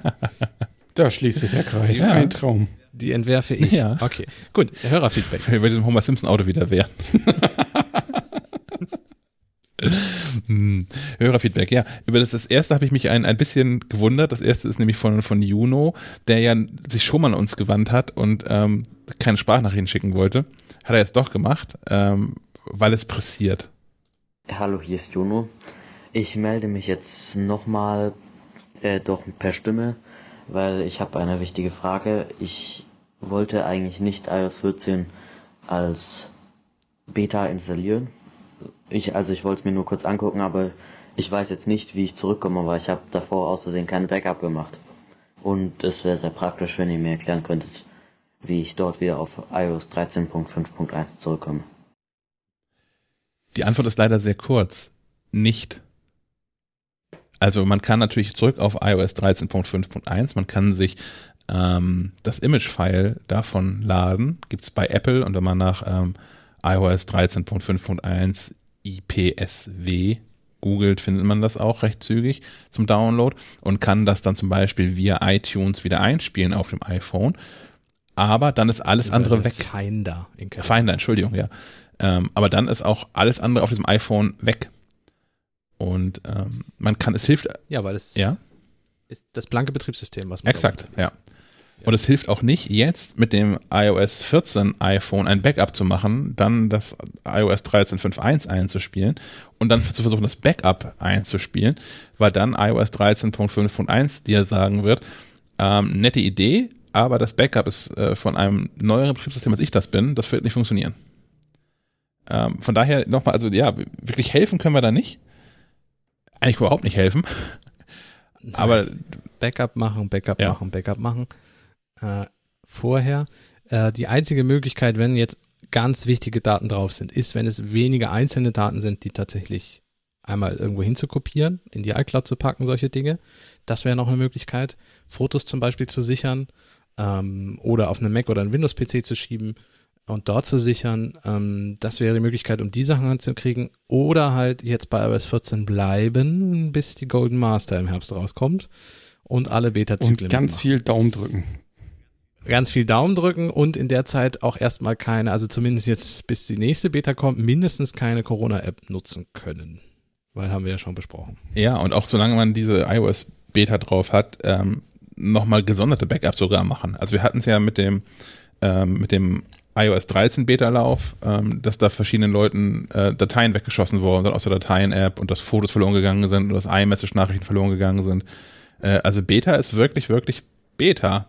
Mindestens bei den Developer-Betas. Also bei den Public-Betas wird sowas nicht passieren. Da wird Apple einen Daumen drauf haben und dann lieber nochmal zwei, drei Features in den Public Betas zurückhalten, bevor da Murks passiert, weil, was Kasper gerade schon sagte, ähm, Apple genau weiß, dass diese Public Betas auf ähm, Live-Geräten installiert werden. Dafür ist ja auch gedacht, die Public Beta, also mit, die, mit normale Menschen das benutzen. Ähm, von daher, da hätte ich dann weniger Bedenken, aber solange diese Developer-Betas doch draußen sind, ähm, doppelt und dreifach Backups machen vor allem. Äh, ich erinnere mich zum Beispiel, ich glaube, es war iOS 13 Beta, ähm, da war es so, dass in der Public Beta auch GPS irgendwann nicht mehr funktionierte. Also Navigation mit dem Auto zum Beispiel nicht mehr ging, weil das iPhone einfach keinen Standort mehr fand. Ja. Sowas kann einfach passieren, ist so. Also du kannst tatsächlich nur ähm, das iPhone komplett platt machen mit der Installation von iOS 13.5.1 und neu anfangen dann. Ähm, Wäre ja eine Option. muss gestehen, Man könnte ja noch ein, äh, quasi jetzt ein Backup machen mit der 14er Version. Dann einmal neu anfangen bis Herbst. Und Okay, dann, wenn, wenn, auch. wenn, sobald, äh, oder bis zur Public Beta und dann das Backup wieder einspielen. das könnte funktionieren, ja. ja, es, das ist eine ähm, gute Idee. Ja. Aber es ist alles nicht, das auf nicht alle sexy. Fälle mal machen. Ist nicht sexy. Also tatsächlich die Daten sichern, die wichtigsten, dann mal ein Beta-Backup machen und dann vielleicht zurück auf iOS 13.5 und warten bis Public Beta. was auch schon ziemlich zügig sein könnte. Also sie haben ja im Juli gesagt und ähm, wenn ich mir so auch auf, auf, auf Twitter und in verschiedenen Foren angucke, ähm, wie wenig Beschwerden, Beschwerden über iOS 14, die Developer-Beta kommen, was so Stabilität und das anbelangt, weil natürlich doch genügend Leute ähm, sich das äh, aus anderen Gründen, nicht aus Entwicklergründen, sondern angucken, weil sie Bock drauf haben. Ähm, ich kann mir nicht vorstellen, dass Apple mit der Public Beta bis Ende Juli warten wird. Ich denke schon, dass wir die in zwei, drei Wochen sehen werden. Von heute an. Also Aufnahmetag ist der 26. Juni. Zwei, drei Wochen, denke ich, dann gibt's die. Krass. Ja, die wahrscheinlich kommt kommende Woche eine neue Developer-Beta und wenn die einigermaßen flüssig läuft, also das sind so die Erfahrungswerte aus den vergangenen Jahren, ein bis zwei Wochen dauert es immer, bis eine neue Developer-Beta kommt. Das sind so die Zeiträume. Wenn die einigermaßen flüssig läuft, dann wird Apple die in, in gewisser, also in ähnlicher Form auch einfach als Public Beta freigeben. Das ist relativ wahrscheinlich. Kommen wir zum zweiten Hörerfeedback. Ähm, Christoph hat sich an uns gewendet. Ja, hallo liebes Schleifenquadrat-Team. Mein Name ist Christoph aus Hannover und ähm, vielen Dank jetzt mal für einen tollen Podcast. Den höre ich wirklich sehr gerne. Mm, Ich habe mal eine Frage zu Bootcamp und zwar dem Programm, womit man Windows 10 auf dem Mac zum Laufen kriegt, ähm, indem man beim Starten sein System aussucht. Ähm, da jetzt ja bekannt ist, dass Apple sich von In- Intel verabschieden wird, ähm, ist meine Frage, ob äh, Bootcamp auch wirklich weiter bestehen bleibt. Oder ob, ähm, also in Form von einer anderen Struktur vielleicht im ARM-Prozessorbereich, oder ob Apple wirklich sagt, so, nee, wir werden ähm, Windows nicht mehr weiter supporten für Software bzw. Treiberpakete, die ja Bootcamp äh, mitliefert. Ähm, und was ist dann mit den Usern, die dann, wenn sie nicht mehr Windows nutzen können am Mac, sei es aus ähm, studentischen oder schulischen Gründen, weil man die Software für Windows kriegt und nicht für Mac ähm, oder beziehungsweise, beziehungsweise arbeitsbedingt, ähm, hätten die dann vielleicht die Möglichkeit, diese Software auf dem Mac zum Laufen zu kriegen, weil es dann gewisse Systeme gibt, die das unterstützen. Oder ist die Gefahr, dass Apple dann diese User verlieren wird, weil die dann sagen so, nee, also ich will mir nicht zwei Laptops oder einen Standrechner und einen Laptop anschaffen, weil ich möchte gerne auf dem iPhone und auf dem Mac arbeiten, weil mir das sicher ist und dann noch zusätzlich einen zweiten Windows-Rechner haben. Das würde mich schon sehr interessieren, wie ihr zu dieser Thematik steht und ähm, ja, was da in der Zukunft so passieren wird. Ja, vielen Dank erstmal. Bis dann. Tschüss. Äh, die offizielle Antwort ist Windows-Unterstützung nein. Also die aktuell offizielle Antwort. Die Also es ist kein Apple-Problem, also ein, ein äh, Microsoft-Problem. Ja, beides. Also ähm, Apple sagt, wir werden keine Intel-Windows-Version emulieren, weil das müsste man ja tun. Also man müsste ja also mit Rosetta quasi äh, ein Betriebssystem emulieren. Äh, Apple hat gezeigt bei der WWDC Keynote, dass es mit Linux geht. Ich erinnere mich daran. Und ich war, war schon, fand spannend, dass sie da mit keinem einzigen Wort das weitere große Betriebssystem, was es noch gibt, erwähnt haben. Ähm, also sie haben ja in die Kamera gelächelt und gesagt, wir haben auf euch Entwickler gehört. Linux haben wir natürlich dran gedacht. Ähm, zu Windows kein Wort. Äh, inzwischen ist es so, dass sie offiziell auch bestätigt haben, wir, wir planen Windows nicht zu emulieren. Ähm, das lässt natürlich aber ein paar Dinge offen. Windows selber hat gesagt, ähm, aktuell könnten sie nichts zu äh, Windows auf ARM-Prozessoren und macOS sagen. Das ist so dieses, dieses typische PR-Geschichte, die, die äh, so große Firmen immer von sich geben, wenn man konkrete Fragen an sie hat. Mm, Das kann heißen, dass wir im Herbst tatsächlich ab Herbst kein, zumindest für die ARM Intel, äh, für die ARM Macs kein Windows-Unterstützung mehr haben. Ähm, es kann aber auch heißen, dass Microsoft und Apple im Hintergrund miteinander darüber sprechen, dran arbeiten, aber noch nicht so weit sind, dass sie das öffentlich verkünden.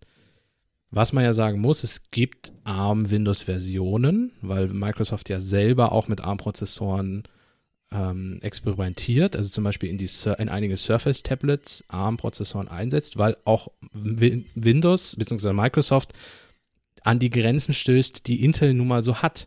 Also Apple greift das ja nicht, die machen das ja nicht, weil sie Lust drauf haben, eigene Prozessoren. Natürlich haben sie auch irgendwie Bock drauf, zu zeigen, dass wir es können. Äh, aber es gibt ja auch andere Gründe dafür, von Intel zu wechseln. Und Microsoft ist ja auch ein Hardwarehersteller inzwischen. Und auch die werden in die gleichen Probleme laufen, die Intel ihnen nun mal inzwischen bereitet. Und auch die experimentieren ganz offen ja damit. Das heißt, es ist durchaus möglich, dass sich da im Herbst schon noch was tut. Aber im Moment ist die Aussage, nee. Andererseits, es gibt ja auch noch Intel Macs und Apple wird auch noch Intel Macs vorstellen dieses Jahr, haben sie ja schon gesagt. Und die werden auch Windows können. Und wie wäre das mit so einer Virtualisierung wie Parallels oder so? Fällt das dann auch weg? Das wird weiterhin funktionieren. Aber es, also das muss weiterhin funktionieren. Ja. Ähm, weil man da ohnehin auch schon an verschiedene Prozessorentypen virtualisieren kann da drin. Hm, ist natürlich ein anderer Ansatz. Wenn, ne? Das Bootcamp ja äh, installiert dir eine Windows direkt auf die Hardware. Du hast vollen Zugriff auf die Hardware, also auf volle Leistung. Ähm, das ist natürlich mit Parallels, Parallels schon nicht mehr. Mit Parallels hast du, oder vor allem gibt es ja auch noch. Ähm, mit Parallels hast du aber schon so den Effekt, dass die haben ja so einen, ah, wie heißt denn der? Ich glaube, Kohäsionsmodus. Auf Deutsch heißt der anders, aber im Amerikanischen heißt der Cohesion. Ähm, wo es dann auch gar nicht mehr auffällt, dass du ein komplettes Betriebssystem virtualisierst, weil du einzelne Programme starten kannst, die sich so verhalten, wie Programme auf dem Mac es tun. Ähm, und ja, ansonsten für, für, für Bootcamp ist, glaube ich, die einzige Chance tatsächlich, dass äh, Microsoft äh, Windows für ARM vernünftig auf die Hinterbeine gestellt bekommt. Ähm, das scheint bisher nicht so zu sein, dass das irgendwie auf, auf Desktop-Rechnern wirklich attraktiv lauffähig wäre, sonst böte man das sicherlich an. Ähm, ich, ich glaube, die stehen noch relativ am Anfang der eigenen Entwicklung. Ja. Also diese, diese Surface-Tablets sind, um ehrlich zu sein, sie fühlen sich auch an wie Experimente, sagen zumindest die Kollegen, die damit schon gearbeitet haben. Ähm, manche Hardware, also manche Software ist darauf auch einfach nicht lauffähig, das ist ja das eigentliche Problem auch. Ähm, ja, aber Windows selber funktioniert inzwischen schon damit. Das, das Problem ist ja eher, dass zum Beispiel Adobe mit Microsoft in dem Fall nicht zusammenarbeitet und viele Adobe-Programme darauf nicht laufen, was Apple ja, das haben wir auch in der vergangenen Folge schon gesagt hat, scheinbar besser gelöst haben, weil sie auf Adobe proaktiv zugegangen sind. Ja, was natürlich auch das Windows-Problem lösen könnte, äh, zumindest für Adobe. Aber dann ist natürlich auch die Frage, das haben wir vorhin schon eine, einmal in der Redaktion ja kurz diskutiert, was, wo, wofür braucht man eigentlich Windows? Welche Programme wären das denn wohl? Und äh, ob dann so ähm, spezielle Speziallösungen auf die Idee kommen, äh, auch eine ARM-Version rauszubringen, gute Frage. Also ich weiß, weil, weil ähm, äh, Christoph ja Unis angesprochen hat. Bei mir an der Uni war es tatsächlich so ähm, Microsoft Only. Also es gab eine Mac-Sprechstunde, aber die habe ich geleitet, als ich damals an der, am Hochschulrechenzentrum von der Uni gearbeitet habe. Und auch äh, sehr belächelt von allen Kollegen, die alle immer nur dachten, Windows ist das Einzige, was irgendwie funktioniert und auch alle Programme, die offiziell von der Uni waren, nur in Windows-Version verfügbar waren. Es gab einzelne Ausnahmen, das offizielle Virusschutzprogramm ähm, gab es auch für den Mac, ähm, aber zum Beispiel die Druckersoftware, die auf die ganzen Drucker zugriff, die war am Mac nicht immer ganz problemlos, während die Windows-Version einigermaßen stabil lief und solche Dinge. Also man hat es nicht immer ganz leicht als, als Mac-Nutzer an der deutschen Universität muss man an, dem, an der Stelle einfach sagen. Zumindest war es an meiner Uni so. Ich, ich weiß nicht, wie es an anderen Unis ist, aber ich glaube, dass da auch die, die Windows-Verbreitung äh, nahezu an die 100% geht. Also unsere Antwort auf die Frage ist aber im Prinzip, ähm, man wird sehen müssen. Sieht, sieht momentan nicht so aus, aber genau, ausgeschlossen das ist, ist der auch nicht. Stand. Aber ich kann mir nicht vorstellen, dass, dass Microsoft das zumindest nicht drüber nachdenkt oder zumindest nicht probiert und austestet. So. Ja. Also wie läuft denn eigentlich unsere ARM-Version auf so einem ARM-Mac? Und ich wette, Apple wird den auch so einen dieser Developer-Mac Minis mal rüberschieben. Also das wird ja wohl das leichteste sein. Äh, ich glaube nicht, dass man, sobald man da die, die Microsoft-Adresse sieht, äh, bei der Bewerbung äh, sofort das aus, dem, aus der Bewerbung rausfliegen lässt, um so einen, so einen äh, iPad-Mac zu bekommen. Also die werden sicherlich da auch mal zu. Also das ist halt, glaube ich, hoffentlich über einen kurzen Dienstweg zu lösen. Ja, sonst muss Satya Nadella halt sich diese, diese äh, die, die Apple-Entwicklerkiste an irgend so ein, so ein Postfach liefern lassen oder so. Also mich wird das auch von den Hörern nochmal interessieren, ob ihr ähm, Lösung oder Software nutzt, bei der ihr auf Windows angewiesen seid, weil klar, man könnte, wenn, wenn du ein einzelnes Programm hast, das nur unter Windows lauffähig ist, kannst du dir ja so ein, so ein Parallels installieren oder VMware und das dann virtualisieren. Da musst du ja nicht komplett auf äh, Windows umsteigen. Das würde mich mal interessieren, was es da für Programm, Programme gibt und warum es die wohl nicht für macOS gibt. Und Ja, oder, oder nutzt ihr Windows als Hauptsystem? Also ich kenne durchaus auch einige Macs, auf denen nur Windows läuft. Da ist zum Beispiel macOS auch komplett deinstalliert. Ähm, gibt's auch. Also würde mich einfach interessieren. Und wenn, warum? in so Arztpraxen und sowas, ne? Ja, weil es schön aussieht. Ja. Ähm, ja, wenn ihr uns das mitteilen wollt, ähm, ihr wisst, wie das geht, ich spiele es trotzdem nochmal ein. Den Anrufbeantworter von Schleifenquadrat erreicht ihr unter der Telefonnummer 0431 200 766 705. Ihr könnt dem Team auch eine Sprachnachricht bei iMessage, WhatsApp, Signal oder Telegram schicken. Die Nummer hierfür ist 0160 95 37 8840. Wollen wir mal ausführen, ob Siri in iOS 14 iMessage korrekt aussprechen kann? Äh, ja, ich kann mit dem iPad, das dürfte ja die Siri auch sein, ich kann mit dem iPad das nochmal basteln. Das wäre ja fantastisch. Warte mal, ich, ich mache mir eine Erinnerung. Ähm, ähm, ähm, ähm, Jetzt mit Siri, komm. Erinnere mich an Siri-Aufnahme in zwei Stunden. Und siehe da, sie richtet, sie denkt nach, sie denkt nach. Ja, Siri-Aufnahme in zwei Stunden. Verrückt. Sehr gut. Ich bin sehr gespannt. Ähm, kommen wir zur, zur Hardware. Da gibt es bisher herzlich wenig Einträge in äh, unserer Themenliste. Vielleicht kommt spontan noch was. Ich habe was Altes, was ich anbieten kann, weil ich es gerade aktiv nutze. Ähm, und zwar habe ich hier, ah, schätze meinen Füßen, äh, von, von Withings, die ja Y-Things heißen, wenn man sie selbst fragt, ähm, den, den BPM Core. Ähm, kann man sich um Arm rumschnallen und das Ding ähm, misst Blutdruck, zeichnet dabei Herztöne auf und wenn die Blutdruckmessung, also misst auch den Puls noch mit und wenn man ähm, den, die, mit der Blutdruckmessung durch ist, hat man nochmal äh, die Option, ähm, am unteren Ende ist so, so eine Metallummantelung ähm, anzufassen, dann macht es auch noch ein EKG. Finde ich ganz cool. Also ich, der Arzt möchte das gerade, dass ich das regelmäßig mache, weil neue Medikamente und so. Ähm, Finde ich total gut, weil es natürlich auch direkt in die ähm, WireThings App reinläuft und über die WireThings App in Apple Health reinläuft. Das funktioniert wirklich total super. Ähm, das Ding verbraucht quasi kein Akku. Also wahrscheinlich ist das ganze Ding einfach nur Akku, weil so viel Technik muss da nicht drin sein. Ähm, aber ich, ich nutze das Ding jetzt 14 Tage am Stück und heute Morgen hatte es 87% Akku. Ich messe damit so, ich würde sagen, im Mittel dreimal am Tag nutze ich das Ding. Also man kommt da Monate mit aus, mit einmal aufladen. Das ist irgendwie ganz smart. Ähm, Erinnert dich die App dran, dass du messen musst? keine Ahnung, ob die App das kann. Ich habe das in der, in der Erinnerung-App, habe ich mir eine Erinnerung Ah, okay. eingestellt. Ich habe es in der App gar nicht gesucht dann. Ähm, was die App aber kann, ist das relativ nett aufbereiten, nochmal grafisch und da eine Datei rauslassen von den Werten, die es selbst aufgezeichnet hat. Das ist was, was mir in Apple Health App vollkommen fehlt.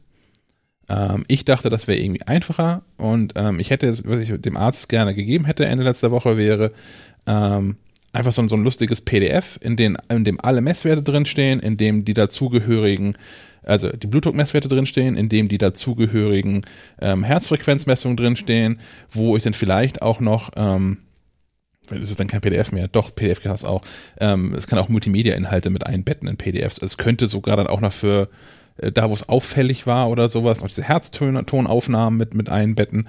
Und ich würde es dann auch gerne noch mit anderen Daten anfüttern. Also die Apple Watch misst ja nun irgendwie regelmäßig meinen mein Puls. Ähm, warum kann ich nicht sagen, und da noch eine Verlaufskurve von mit rein oder so? Ähm, die Apple Health App selbst ist wahnsinnig schlecht darin, sowas zu exportieren, so dass man es auch verwenden kann. Man kann die ganzen Rohdaten exportieren. Ähm, das klappt auch super. Diese kann man nicht lesen, nicht vernünftig. Ähm, und eigentlich möchte ich, dass da fertige PDFs rausfallen mit den Daten, die ich ausgewählt habe. Was fallen denn da für Rohdaten raus? Eine CSV-Datei. Oh, schön. Ja. Naja. Also Ähm, von, In einem Punkt, ja.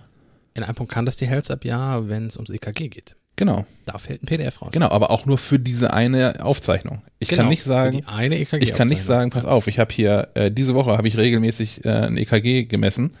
Hau mal alle EKG-Messungen dieser Woche raus. Kriegst du die CSV dann irgendwie sinnvoll in äh, irgendeine Tabelle übersetzt oder so? Ich kann das, ja, aber Mensch kann das nicht. Und Mensch sollte das nicht können müssen. Also Ja. das, das sollte dieses, diese App einfach machen. Das kannst du auch dem Arzt nicht zumuten. Hier übrigens, CSV-Datei, mach was, was, bau dir was draus. Was Schönes. sagt der Windows 95 Rechner in der Praxis sowieso, hä? genau, hä? Ja, das wäre nochmal eine Formatierungsfrage. Ne? Also CSV, ja klar, irgendwie Comma Separated Values steht das ja für. Ähm, aber auch da sind wir verschiedene Arten, das zu formatieren. Und ich möchte auch bestreiten, dass diese Datei irgendwie weiterhelfen würde. Also dass die in, in jeder Software richtig ausgelesen werden würde. Vor allem dann, wenn da mehrere Daten drinstehen. Also nicht nur Blutdruckwerte zum Beispiel, sondern auch noch Herzfrequenz oder so. Und das finde ich echt, das finde ich mau. Also ich, das sind ja nun Werte, ähm, gerade Blutdruckwerte, die man ja häufig gar nicht so für sich erhebt, also klar auch für sich, aber die man unweigerlich irgendwann teilen möchte. Und da fände ich schon smart, die irgendwie so am, am Stück rauslassen zu können. Das kann, wie gesagt, jetzt diese, diese, die App von, von YThings kann das, da kann ich sagen, welche Werte das sein sollen. Ähm, und da fällt auch eine Tabelle einfach raus, äh, die ich kopieren kann. Und da stehen halt die Daten drin für die, ich vergesse nicht mehr, wie sie heißen, systolisch und diastolisch, glaube ich, die Werte. Ähm, mit einem Timestamp daneben. Aber die kann wiederum nichts aus der Health App auslesen, ne? weil sie es nicht darf. Ähm, das kann man da freigeben, dass sie Dinge daraus auslesen darf. Okay. Macht sie dann aber auch nicht so richtig. Also es ist auch nicht so, dass ich in, in, in, in der YThings-App Ja. dann ähm, die Blutdruckdaten um die Pulsmessung der Apple Watch anreichen könnte und so einen Verlauf dazu hätte oder so. Oder was ich natürlich auch nochmal interessant fände, ist dann so eine Sache, das kann die Health-App einfach gerade nicht. Ähm, ich könnte dazu ähm, die, äh, die, na, wie heißt denn die Pille nochmal auf, auf Clever? Die, Bitte? Die, die Pille, die man so nimmt, wenn man nicht schwanger werden will. Pille? Ja, lassen wir das dabei. Äh, die, diese Funktion könnte ich, könnte ich äh, missbrauchen, um meine Tabletten mit einzutragen. Also ich, ich nehme aktuell, ich, wir, wir testen ein neues Hochdruck, äh, Hoch, Bluthochdruckpräparat aus, ähm, wovon ich zweimal am Tag eine Tablette nehmen muss. Und das wäre auch mal spannend zu wissen, wann ich die genau genommen habe. Also ne, wenn auch diese, diese Blutdruckwerte, der Ärztin sagte, ja, so genau, das muss nicht immer morgens um 8 exakt sein. Das muss nicht immer das um 12 sein. Die habe ich auch hier, jetzt ist es 12.20 Uhr, bevor der Aufnahme hier gemacht. Ähm, aber es wäre natürlich auch nochmal clever zu wissen, wenn ich einen Blutdruckwert habe, wie viele Stunden davor habe ich eigentlich zum letzten Mal diesen Blutdrucksenker genommen. Also das mit zu tracken, kann ja auch hilfreich sein. Ja, generell so Tabletten. Also es gibt Drittanbieter-Apps, die diese ganzen, also es gibt ja, mein, mein Opa hatte früher so einen wunderschönen Schieber, Mhm. wo so Wochentage drauf standen und man die Tabletten dann da reintat. Äh, am Mit morgens, mittags, abends. Und nachts. Genau, richtig. Ähm, und und ähm, sowas gibt es auch als App. Das wäre doch aber auch schön, wenn das das Betriebssystem in der Health-App gleich mitbringen Ja. würde. Plus Erinnerung. Ja. Und das auch, das auch als Siri Kurzbefehl. Hier, ich habe gerade Ramipril habe ich gerade genommen. Ja, oder, oder der HomePod sich dann meldet und sagt, hier, Ramipril, wie wär's? Schmeiß mal zwei rein. Ja. naja, also jedenfalls ich bin mit, diesem- mit dem Stück Hardware bin ich wirklich sehr zufrieden. Das funktioniert total super. Ähm, ich bin irritiert, wie gut das Mikrofon funktioniert. Also, wenn man nebenbei Fernsehen guckt, ist die Aufnahme von Herztönen halt für Arsch, weil man den, den Sound aus dem Fernseher mitbekommt. ähm, aber ja, die, die, die, die Messungen sind ähm, akkurat. Ich habe das also, das ist halt auch medizinisches Gerät, das wird schon funktionieren. Ich habe natürlich trotzdem noch mal mit dem, äh, mit dem, mit dem aus der Apotheke, mit dem, mit dem äh, Blutdruckmessgerät aus der Apotheke meiner Mutter das mal gegengecheckt und die Werte sind nahezu identisch. Und klar, wenn es hintereinander misst im Abstand von zwei, drei Minuten, dann sind die Werte auch nicht exakt gleich, ähm, aber sind halt so im Rahmen von, unterscheiden sich von, von zwei Punkten. Von daher, das wird, das stimmt schon alles. Kann man verwenden. Aber die Exportfunktion dieser Daten ist ähm, unbefriedigend, Schade. in der Tat. So viel zur Hardware, richtig? Jawohl. Dann kommen wir zur App, Apps. Apps zur Software. Ähm, Nochmal die Corona-Warn-App. Äh, ich habe sie aufgenommen, weil sie jetzt quasi mit der Arbeit tatsächlich dann auch mal anfängt. Ähm, was meine ich damit? Bisher hat die App fleißig IDs ausgesendet und aufgezeichnet, beziehungsweise das Betriebssystem hat das ja eigentlich übernommen durch die API von Apple, diese Corona-Schnittstelle. Äh, und, und die App hat diese IDs gespeichert, ähm, diese zufälligen. Äh, was bisher aber noch nicht passiert ist, äh, dass der Server, auf den Leute mitteilen können, wenn sie selber ein positives Corona-Testergebnis haben und dort ihre Schlüssel hinterlegen. Auf diesem Server waren bisher noch keine Schlüssel. Das heißt, die App konnte da auch noch nichts runterladen und noch nichts miteinander vergleichen. Das hat sich jetzt nach sieben, acht Tagen geändert. Ähm, auf dem Server waren jetzt erstmals Schlüssel zu finden. Zum einen die, die echten Schlüssel von Leuten, die infiziert waren und zum anderen einige ähm, zusätzliche Schlüssel, um die Anonymität noch zu erhöhen. Äh, wenn ich das richtig interpretiere, waren das am ersten Tag 503 Schlüssel, die die App abgerufen hat von diesem Server und dann mit den IDs, die gesammelt wurden, abgeglichen hat. Also zum ersten Mal geguckt hat, ob man mit jemandem, der jetzt ein positives Testergebnis in, hat, in den vergangenen Tagen Kontakt hatte, engeren Kontakt und längeren Kontakt. Ähm, ja, das ist jetzt das erste Mal passiert. Das passiert jetzt täglich. Äh, immer einmal am Tag ruft die App den Server an, holt sich die Schlüssel, vergleicht die IDs und das kann man inzwischen auch jetzt in den Einstellungen sehen von, von äh, iOS. Und zwar geht man dafür auf Einstellungen, Datenschutz, ich mache das hier gleichzeitig, deswegen dauert immer ein bisschen länger, Health, ich hoffe, dass mein Touch-Display auch mitmacht, und dann Covid-19-Kontaktprotokoll. Dann sieht man einmal, welche Apps darauf zugreifen können. In dem Fall die Corona-Warn-App. Da sollte eigentlich auch nichts anderes stehen. Und dann steht hier, Corona-Warn-App hat dein Protokoll mit erfassten zufälligen IDs während der letzten 24 Stunden einmal überprüft. Darunter gibt es noch den Punkt Kontaktüberprüfung. Wenn man den aufruft, muss man Touch-ID bzw. Face-ID eingeben und dann sieht man einmal die gesammelten Kontaktüberprüfungen. Inzwischen müssten das zwei sein. Ähm, bei euch wahrscheinlich auch. Ich habe dreimal von Drei. heute. Ja, die App hat manchmal, also ja, stimmt, hier auch gestern, sie hat gleichzeitig zweimal den Server oder zumindest die Schlüssel überprüft. Ja. Ja, guck an. Drei von heute mhm. sogar. Guck mal an. Ähm, die aktuellste müsste 720 bei mir sein. Anzahl mhm. der bereitgestellten Schlüssel. Dann kriegt ihr noch eine. Ich habe 1160. Stich. ich habe zum letzten Mal, zum letzten Mal gestern Abend 1844 und das sind 720, ja. Ah, okay, gut, dann sind es inzwischen 1000 irgendwas. Also, weil du, stimmt, du hast ja heute überprüft, genau. Ja. Yay. Okay, dann sind es heute 1160. Cool. Dann weiß ich, was meine App nachher anzeigt. Spoiler. Spoiler. Also wer das jetzt nicht hören wollte, ah, tut mir leid. Äh, ja, und die Zahl wird stetig steigen, beziehungsweise äh, irgendwann auch nicht mehr unbedingt, weil nach 14 Tagen der Server ja auch, also äh, Schlüssel, die älter als 14 Tage sind, werden dann wieder gelöscht. Also die Zahl wird jetzt 14 Tage kontinuierlich steigen und dann irgendwann sich einpendeln wahrscheinlich. Sag nochmal kurz, was diese Zahl jetzt genau ist. Genau, das sind die, also jede App erzeugt bei der Installation einen privaten Schlüssel, der auf deinem Gerät verbleibt, bis du ein positives Testergebnis hast. Dieser Schlüssel ist gleichzeitig auch der Ursprung für die zufälligen IDs. Also das ist miteinander zusammenhängend. Du kannst mit diesen äh, IDs, die sind erstmal für dich relativ sinnbefreit, das ist einfach nur eine Zahlen-Buchstaben-Kombination für das iPhone. Erst wenn du einen Schlüssel hast, kannst du überprüfen, ob diese IDs damit zusammenhängen. Also der Hintergrund ist, wenn ich mich jetzt positiv melde, wird dieser Schlüssel auf den Server hochgeladen äh, da ist aber auch wirklich nur der Schlüssel, sind keine Daten mit verknüpft. Also es ist jetzt nicht so, dass ich sage, Caspar von Alvern ist positiv auf Corona getestet und ich teile das diesem Server komplett mit, mit Adresse, Blutgruppe und hast du nicht gesehen. Und wo er wohnt und äh, wie lange er da schon wohnt und wo man klingeln muss, um sich zu beschweren.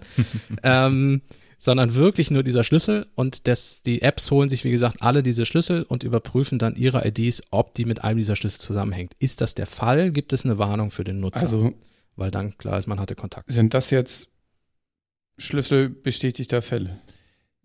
Genau, richtig. Die, Plus einige zufällige erstellte Schlüssel durch von der App, damit man eben nicht, also wenn da jetzt äh, etwas über 1000 Schlüssel drin sind, heißt das nicht, dass es 1000 Infizierte mit der App gibt. Die Zahl wird irgendwie darunter liegen. Niemand weiß, wie viele, also wahrscheinlich wissen die App-Entwickler, wie viele Schlüssel sie zufällig erzeugt haben, aber vielleicht ist auch das zufällig nicht und das ist auch gut so. Ja. Oder das, weiß man auch nicht. Vielleicht wissen auch die Entwickler es selber nicht. Ja. Wer so ein bisschen mehr darüber erfahren möchte, warum das auch ein bisschen länger gedauert hat, bis das so funktioniert hat, ähm, das wird diskutiert in der aktuellen Episode Logbuch Netzpolitik LNP 351, der Potemkinsche VW-Bus. Oh, gleich mal runterladen. Auch schöner Titel. Total toller Titel und ich habe, ich habe man kann sich anders. Ich habe mich bepisst vor Lachen. Und das ging den beiden Herren im Podcast auch so. Also wer, wer auf, auf so Radio-Lachflashs schon immer früher stand, das wäre eine Folge dafür. Potemkinscher VW-Bus ähm, war ja doch Stuttgart. Da waren noch diese Krawallen und sowas. Und da haben wir doch auch, da haben wir auch Polizisten irgendwie was abbekommen und auch VW-Busse. Und Tag später ist doch Horst Seehofer hingefahren.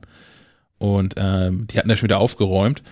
Und für die, für die Foto-Opportunity haben sie diesen, diesen leicht zerbeulten VW-Bus mit eingeschlagenen Scheiben wieder zurück in die Stuttgarter Innenstadt gesch geschoben, damit Horst da ein Foto mitmachen kann. Really? Yes. Oh Mann. Ja, und haben den dann auch entpackt quasi. Also es war ein Happening, ein Kunsthappening, ja. weil der war, die Scheibe war abgeklebt inzwischen. Das haben sie wieder abgezogen und solche Dinge. Also es war so ein richtiges... Warte, ich mach mal kurz...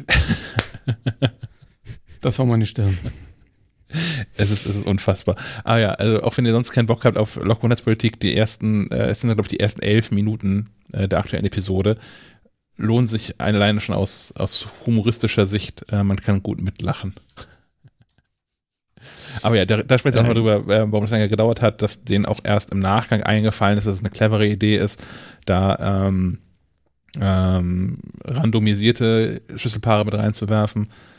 Und ähm, naja, läuft jetzt ja alles. Ja, und um ehrlich zu sein, äh, gerade in den ersten ein, zwei Tagen wird es wahrscheinlich so eine geringe Anzahl an Infizierten, also an positiv getesteten Corona, also um es ganz wissenschaftlich auszudrücken, ähm, gegeben haben, dass das jetzt auch nicht so schlimm ist, dass wir die ersten Tage jetzt keine Schlüssel auf dem Server hatten. Aber wie gesagt, jetzt nimmt die App vollständig ihre Arbeit auf und sie hat die Schlüssel davor ja auch schon gesammelt und vergleicht die ja jetzt mit den Schlüsseln, die als positive Testergebnisse gelten. Ähm, was es noch gibt, sind ein, zwei, drei Bugs in der App. Ähm, zum einen war es ja so, dass das bei Android inzwischen es wohl so ist, dass du tatsächlich in jeder Android-Version wohl deinen Standort freigeben musst, also zumindest die Standortfreigabe aktivieren mit der App. Das ist, äh, ist so, dass die App tatsächlich nicht auf den Standort zugreift, aber du, die hängt zusammen mit dieser Bluetooth äh, und Low Energy und so und Android hat das gekoppelt und deswegen musst du auch die Standortfreigabe freigeben.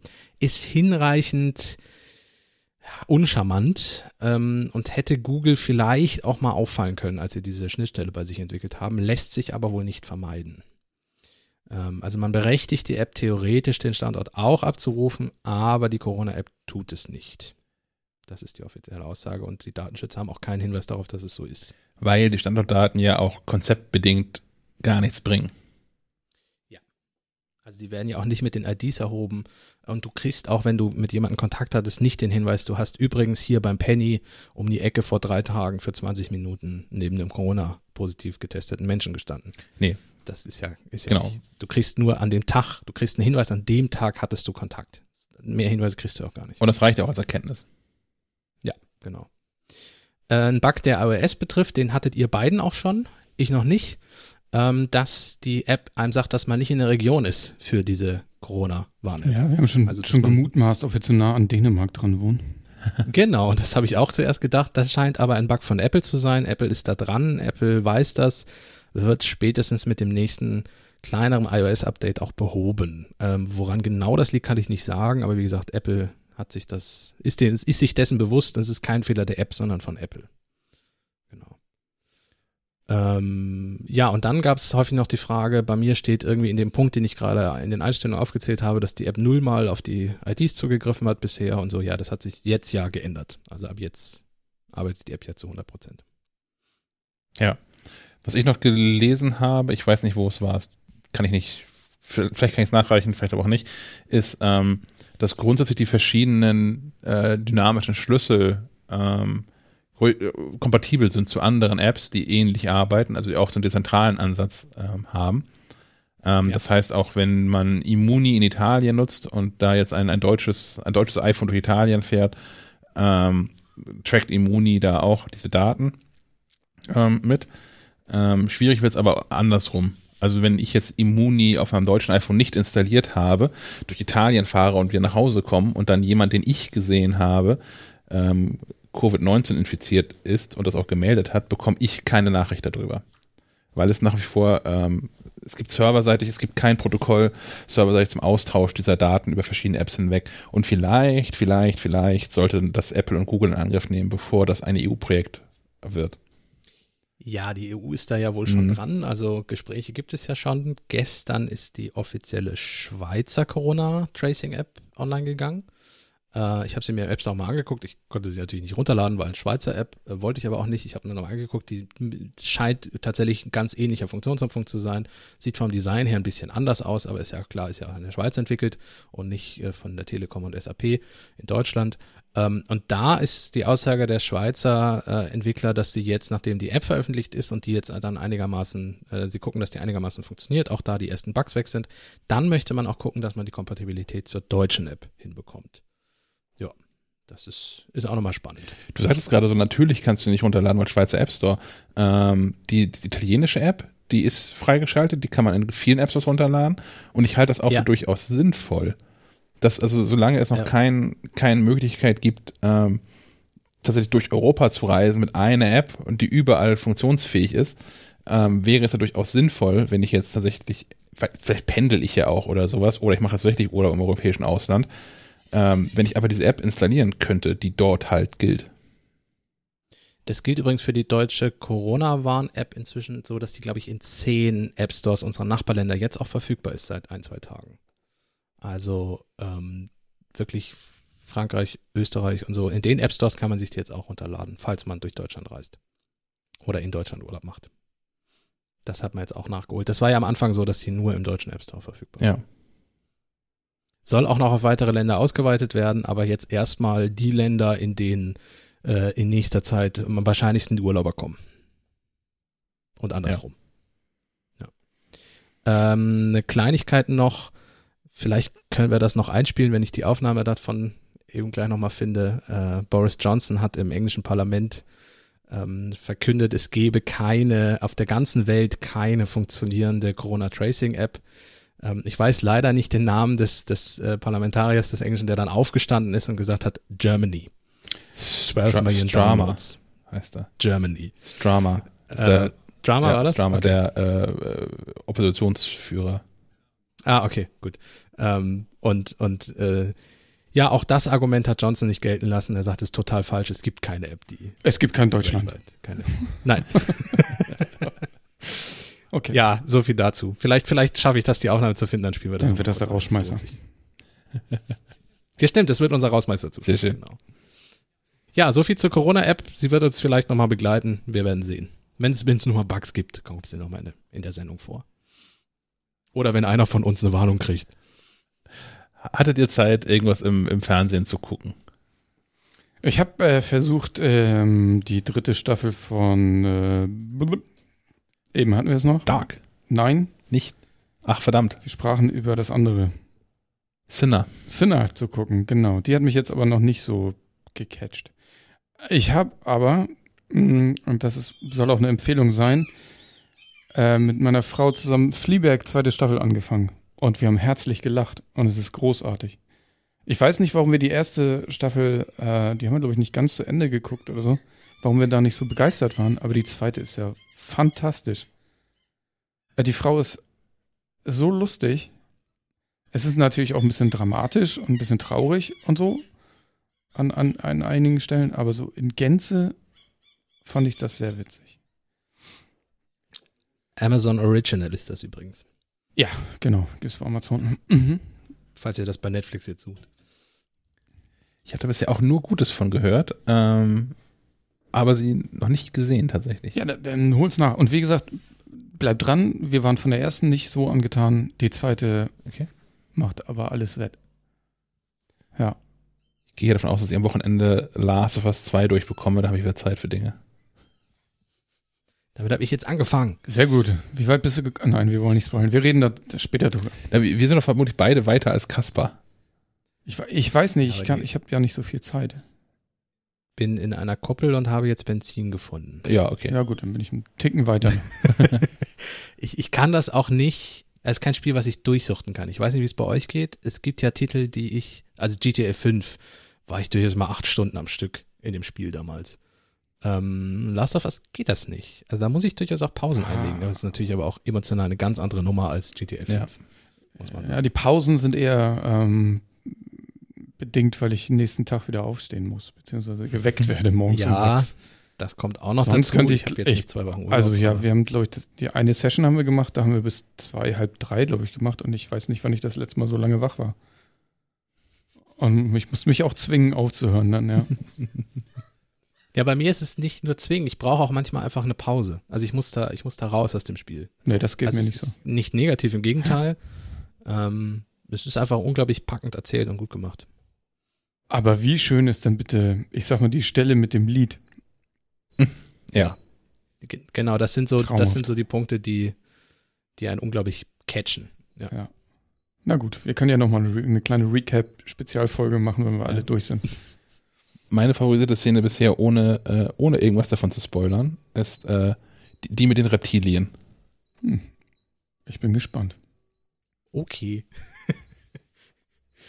Und äh, es hat mir wieder mal gezeigt, dass es das Spiel. Warum gibt es überhaupt Schusswaffen? Ich habe nie Munition.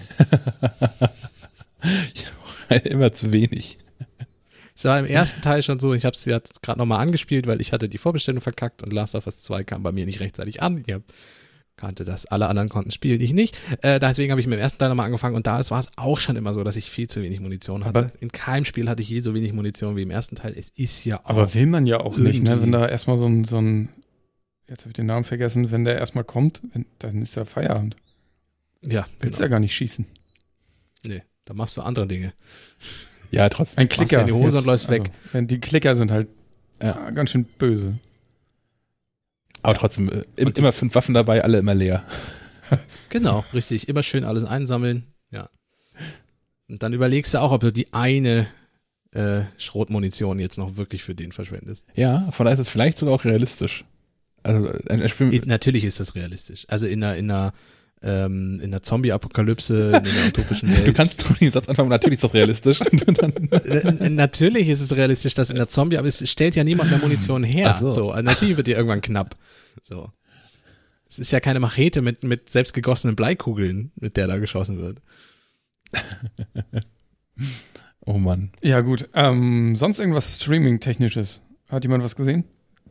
Du hast noch, du hast noch Eurovision Song Contest. Genau, das sind nur ähm, Dinge, die heute, heute starten. Ich glaube ja. Also heute startet der Film zum Eurovision Song Contest. The Story of Ice and Fire oder so. Habt ihr davon schon was gehört? Ja, ich habe den Trailer mir angeguckt und der sah großartig aus. Ein Traum, oder? Ja. Ich, Es geht, es geht um eine, eine äh, zweiköpfige Musikgruppe, die für, ist das Island? ja, es ist Island. Deswegen ja auch Ähm, zum- Ice and Fire. Also das ist ja die, die ja, das stimmt natürlich klar, entschuldige. Äh, Für, zum, zum ESC geschickt wird. Ähm, relativ spontan und dann da äh, performt und äh, das, so wie ich das gesehen habe, feiert dieses Ding einfach den ESC auch gleich mit in diese, in diese Filmgeschichte mit reingewoben.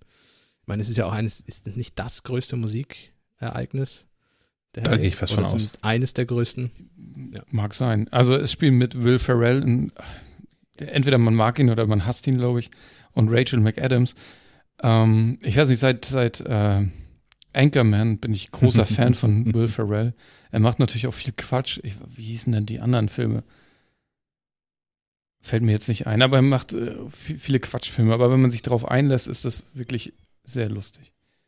Und ich, Ja, und es scheint mit viel Liebe zum ESC und genau dieser Verrücktheit, die man da immer erlebt, gemacht zu sein. Also zumindest der Trailer ja, machte den Eindruck, deswegen, ja, sieht gut aus. Also das Mus- Musikvideo, was äh, das war das einzige, was ich bis jetzt gesehen habe. Die haben vorab ein Musikvideo, ich glaube, zeitgleich zu diesem Eurovision Song Contest oder dem Parallelen. Ersatz, Ersatz dafür, ja. genau, haben, hat äh, Netflix ja dieses Musikvideo rausgehauen und das ist schon großartig. Mit dem Bass. Mhm. Ja, ich bin gespannt. Äh, den werde ich mir auf jeden Fall angucken. Und dann ebenfalls heute startet ähm, der Abschluss der Dark-Serie. Die erste Serie aus Deutschland damals, glaube ich. Auf Netflix. Auf Netflix, genau.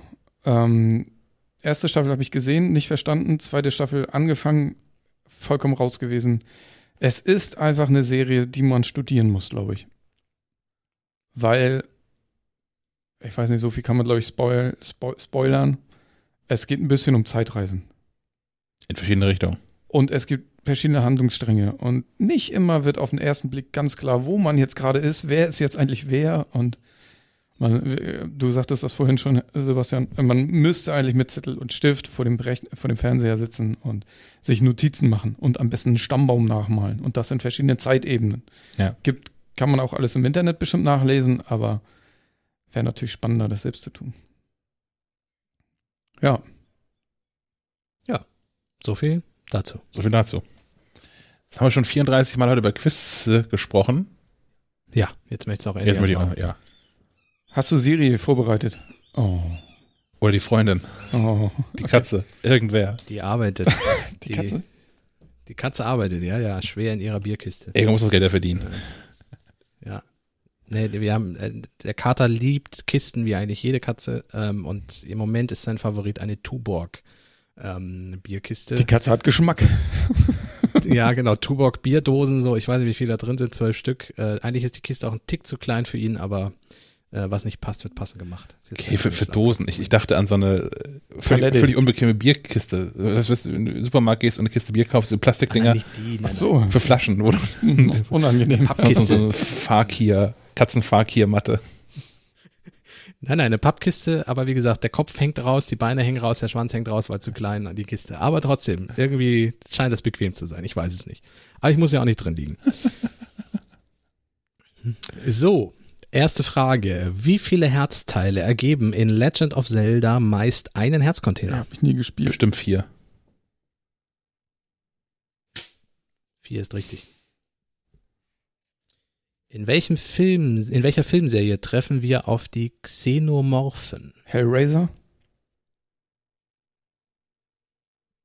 Keine Ahnung. Alien, Aliens. so heißen Ja. Aliens. Da heißt nichts. Hm. Okay. Wie heißen die bei Hellraiser noch? Predator? Nein. Ach, schade. Äh, du googelst. Ich stelle trotzdem schon mal die nächste Frage. Äh, wer ist der US- US-Präsident in Command and Conquer Alarmstufe Rot 3? Wie, wie der heißt oder wer den spielt, oder? Der Schauspieler. Also, ähm, wer ist der Schauspieler des Jetzt komme ich mit, mit, and Fachwissen. David Hasselhoff. Yes. Holy shit. It's right. David Hasselhoff ist nicht peinlich. Zenobiten heißen die bei Hellraiser. Oh, das ist aber hinreichend nah dran. Es gibt trotzdem keinen Punkt. Äh, wer ist der Regisseur des Horrorfilms The Shining? Kubrick. Ja. Stanley. Das müsste Sven wissen. so, in welcher Anime- und Spieleserie kommt das Monster Agumon vor? Wie heißt das? Agumon. Ist eigentlich einfach. Pokémon. Nein? Das. ah, keine Ahnung. Digimon natürlich. Oh, Mensch, was wisst ihr denn das kenne ich noch weniger als Pokémon. Digimon kam kurz danach, war der Ableger, das äh, Digimon digitiert zu. Äh, Wieso stellst so- du eigentlich die Fragen? Das kenne ich tatsächlich nicht. Ich, ich kenne Damit ihr nicht, damit ihr nicht so peinlich betreten keine Antworten hinkriegen ich auch, nur, auch bei Pokémon. Ich, ich kenne dieses gelbe Blitzdings, was da rumläuft, und ich kenne das Ding aus, außer wie eine Schildkröte. Ah, du meinst als äh? Shiggy und das gelbe Blitzding ist Pikachu. So. Mir gefällt mein Name besser. Wer war der Gründer der Simpsons Stadt Springfield? Jebediah Springfield. Yes. Welcher Film überholte 2019 mit seinem weltweiten Einspielergebnis den bisherigen Rekordhalter Avatar? Äh, Avengers Endgame. Ma ja, Marvel, ja. Yes. That's right. Welcher Anime-Held kann jeden Gegner mit einem Schlag besiegen? One Punch Man. Bei dem Namen Ist das richtig? immer schwerer, die abzureißen. Ist richtig, ja, ja. Okay. Also, warum heißt der denn sonst so? Ja, alles gut. Was für eine Tierart ist das Sega-Maskottchen Sonic? Ein Igel. Nee. Doch. Hedgehog ist Igel? Yes. Ah. Letzte Frage. Aus welchem Ninja-Dorf stammt Manga-Held Naruto? Ninja-Dorf. Ich wüsste es auch nicht. Keine, Keine Ahnung. Konoha. Ah, Mhm. Wir haben wieder So, ähm, das Nerd-Quiz gespielt von den Rocket Beans. Ich glaube, das haben wir nicht erwähnt am Anfang. ja. Äh, bei welchem Tag sind wir da aktuell? Äh, das war jetzt der 1. April. 1. April haben wir noch ein bisschen was, ne? Also wir spielen natürlich immer rückwirkend, nicht, dass wir, dass ihr gespoilt wird, falls ihr den zu Hause habt. Also wir spielen nur Äh, alte. Herr Karten. Möller hat mit 4 zu 3 gewonnen. Yes! Das Ich- wird ein guter Äh, Tag. Ich dachte, Hedgehog ist, ist Stachelschwein oder sowas. Naja. Nee. Igel. Also, d- das, ich, Äh, Stachelschwein ist Porcupine. ah, ja, natürlich, du hast recht, ja. Ich wollte es gar nicht anfechten, ich wollte nur erklären, warum ich, warum ich da versagt habe. Mhm. Gut. Das war wieder schön. Ja. Ja. Ich hoffe, ihr hattet auch Spaß dabei und ähm, das soll es gewesen sein, wa? Ich denke auch. Reicht ja auch. Dann jetzt erstmal für euch jetzt eine, eine ungewohnt lange Pause, nämlich eine volle Woche bis zur nächsten Episode. Wenn nicht irgendwas Absurdes zwischendurch passieren sollte, aber laut Plan nächsten Freitag. wieder. nochmal Intel rausschmeißt. Oder? Ja, genau. Gut. Vielen Dank fürs Zuhören. Bis Ein schönes Mal. Wochenende. Ciao, ciao. Bis Tschüss. dann. Ciao. Mr. Speaker, I wonder whether the right honourable gentleman can name a single country in the world that has a functional contact tracing app, because there isn't one. Germany. App working 15th June. 12 million downloads. 12 million downloads. Mr. Speaker, I checked that overnight. 12 million is way beyond. Other countries are ahead of us. When are we going to have a working app?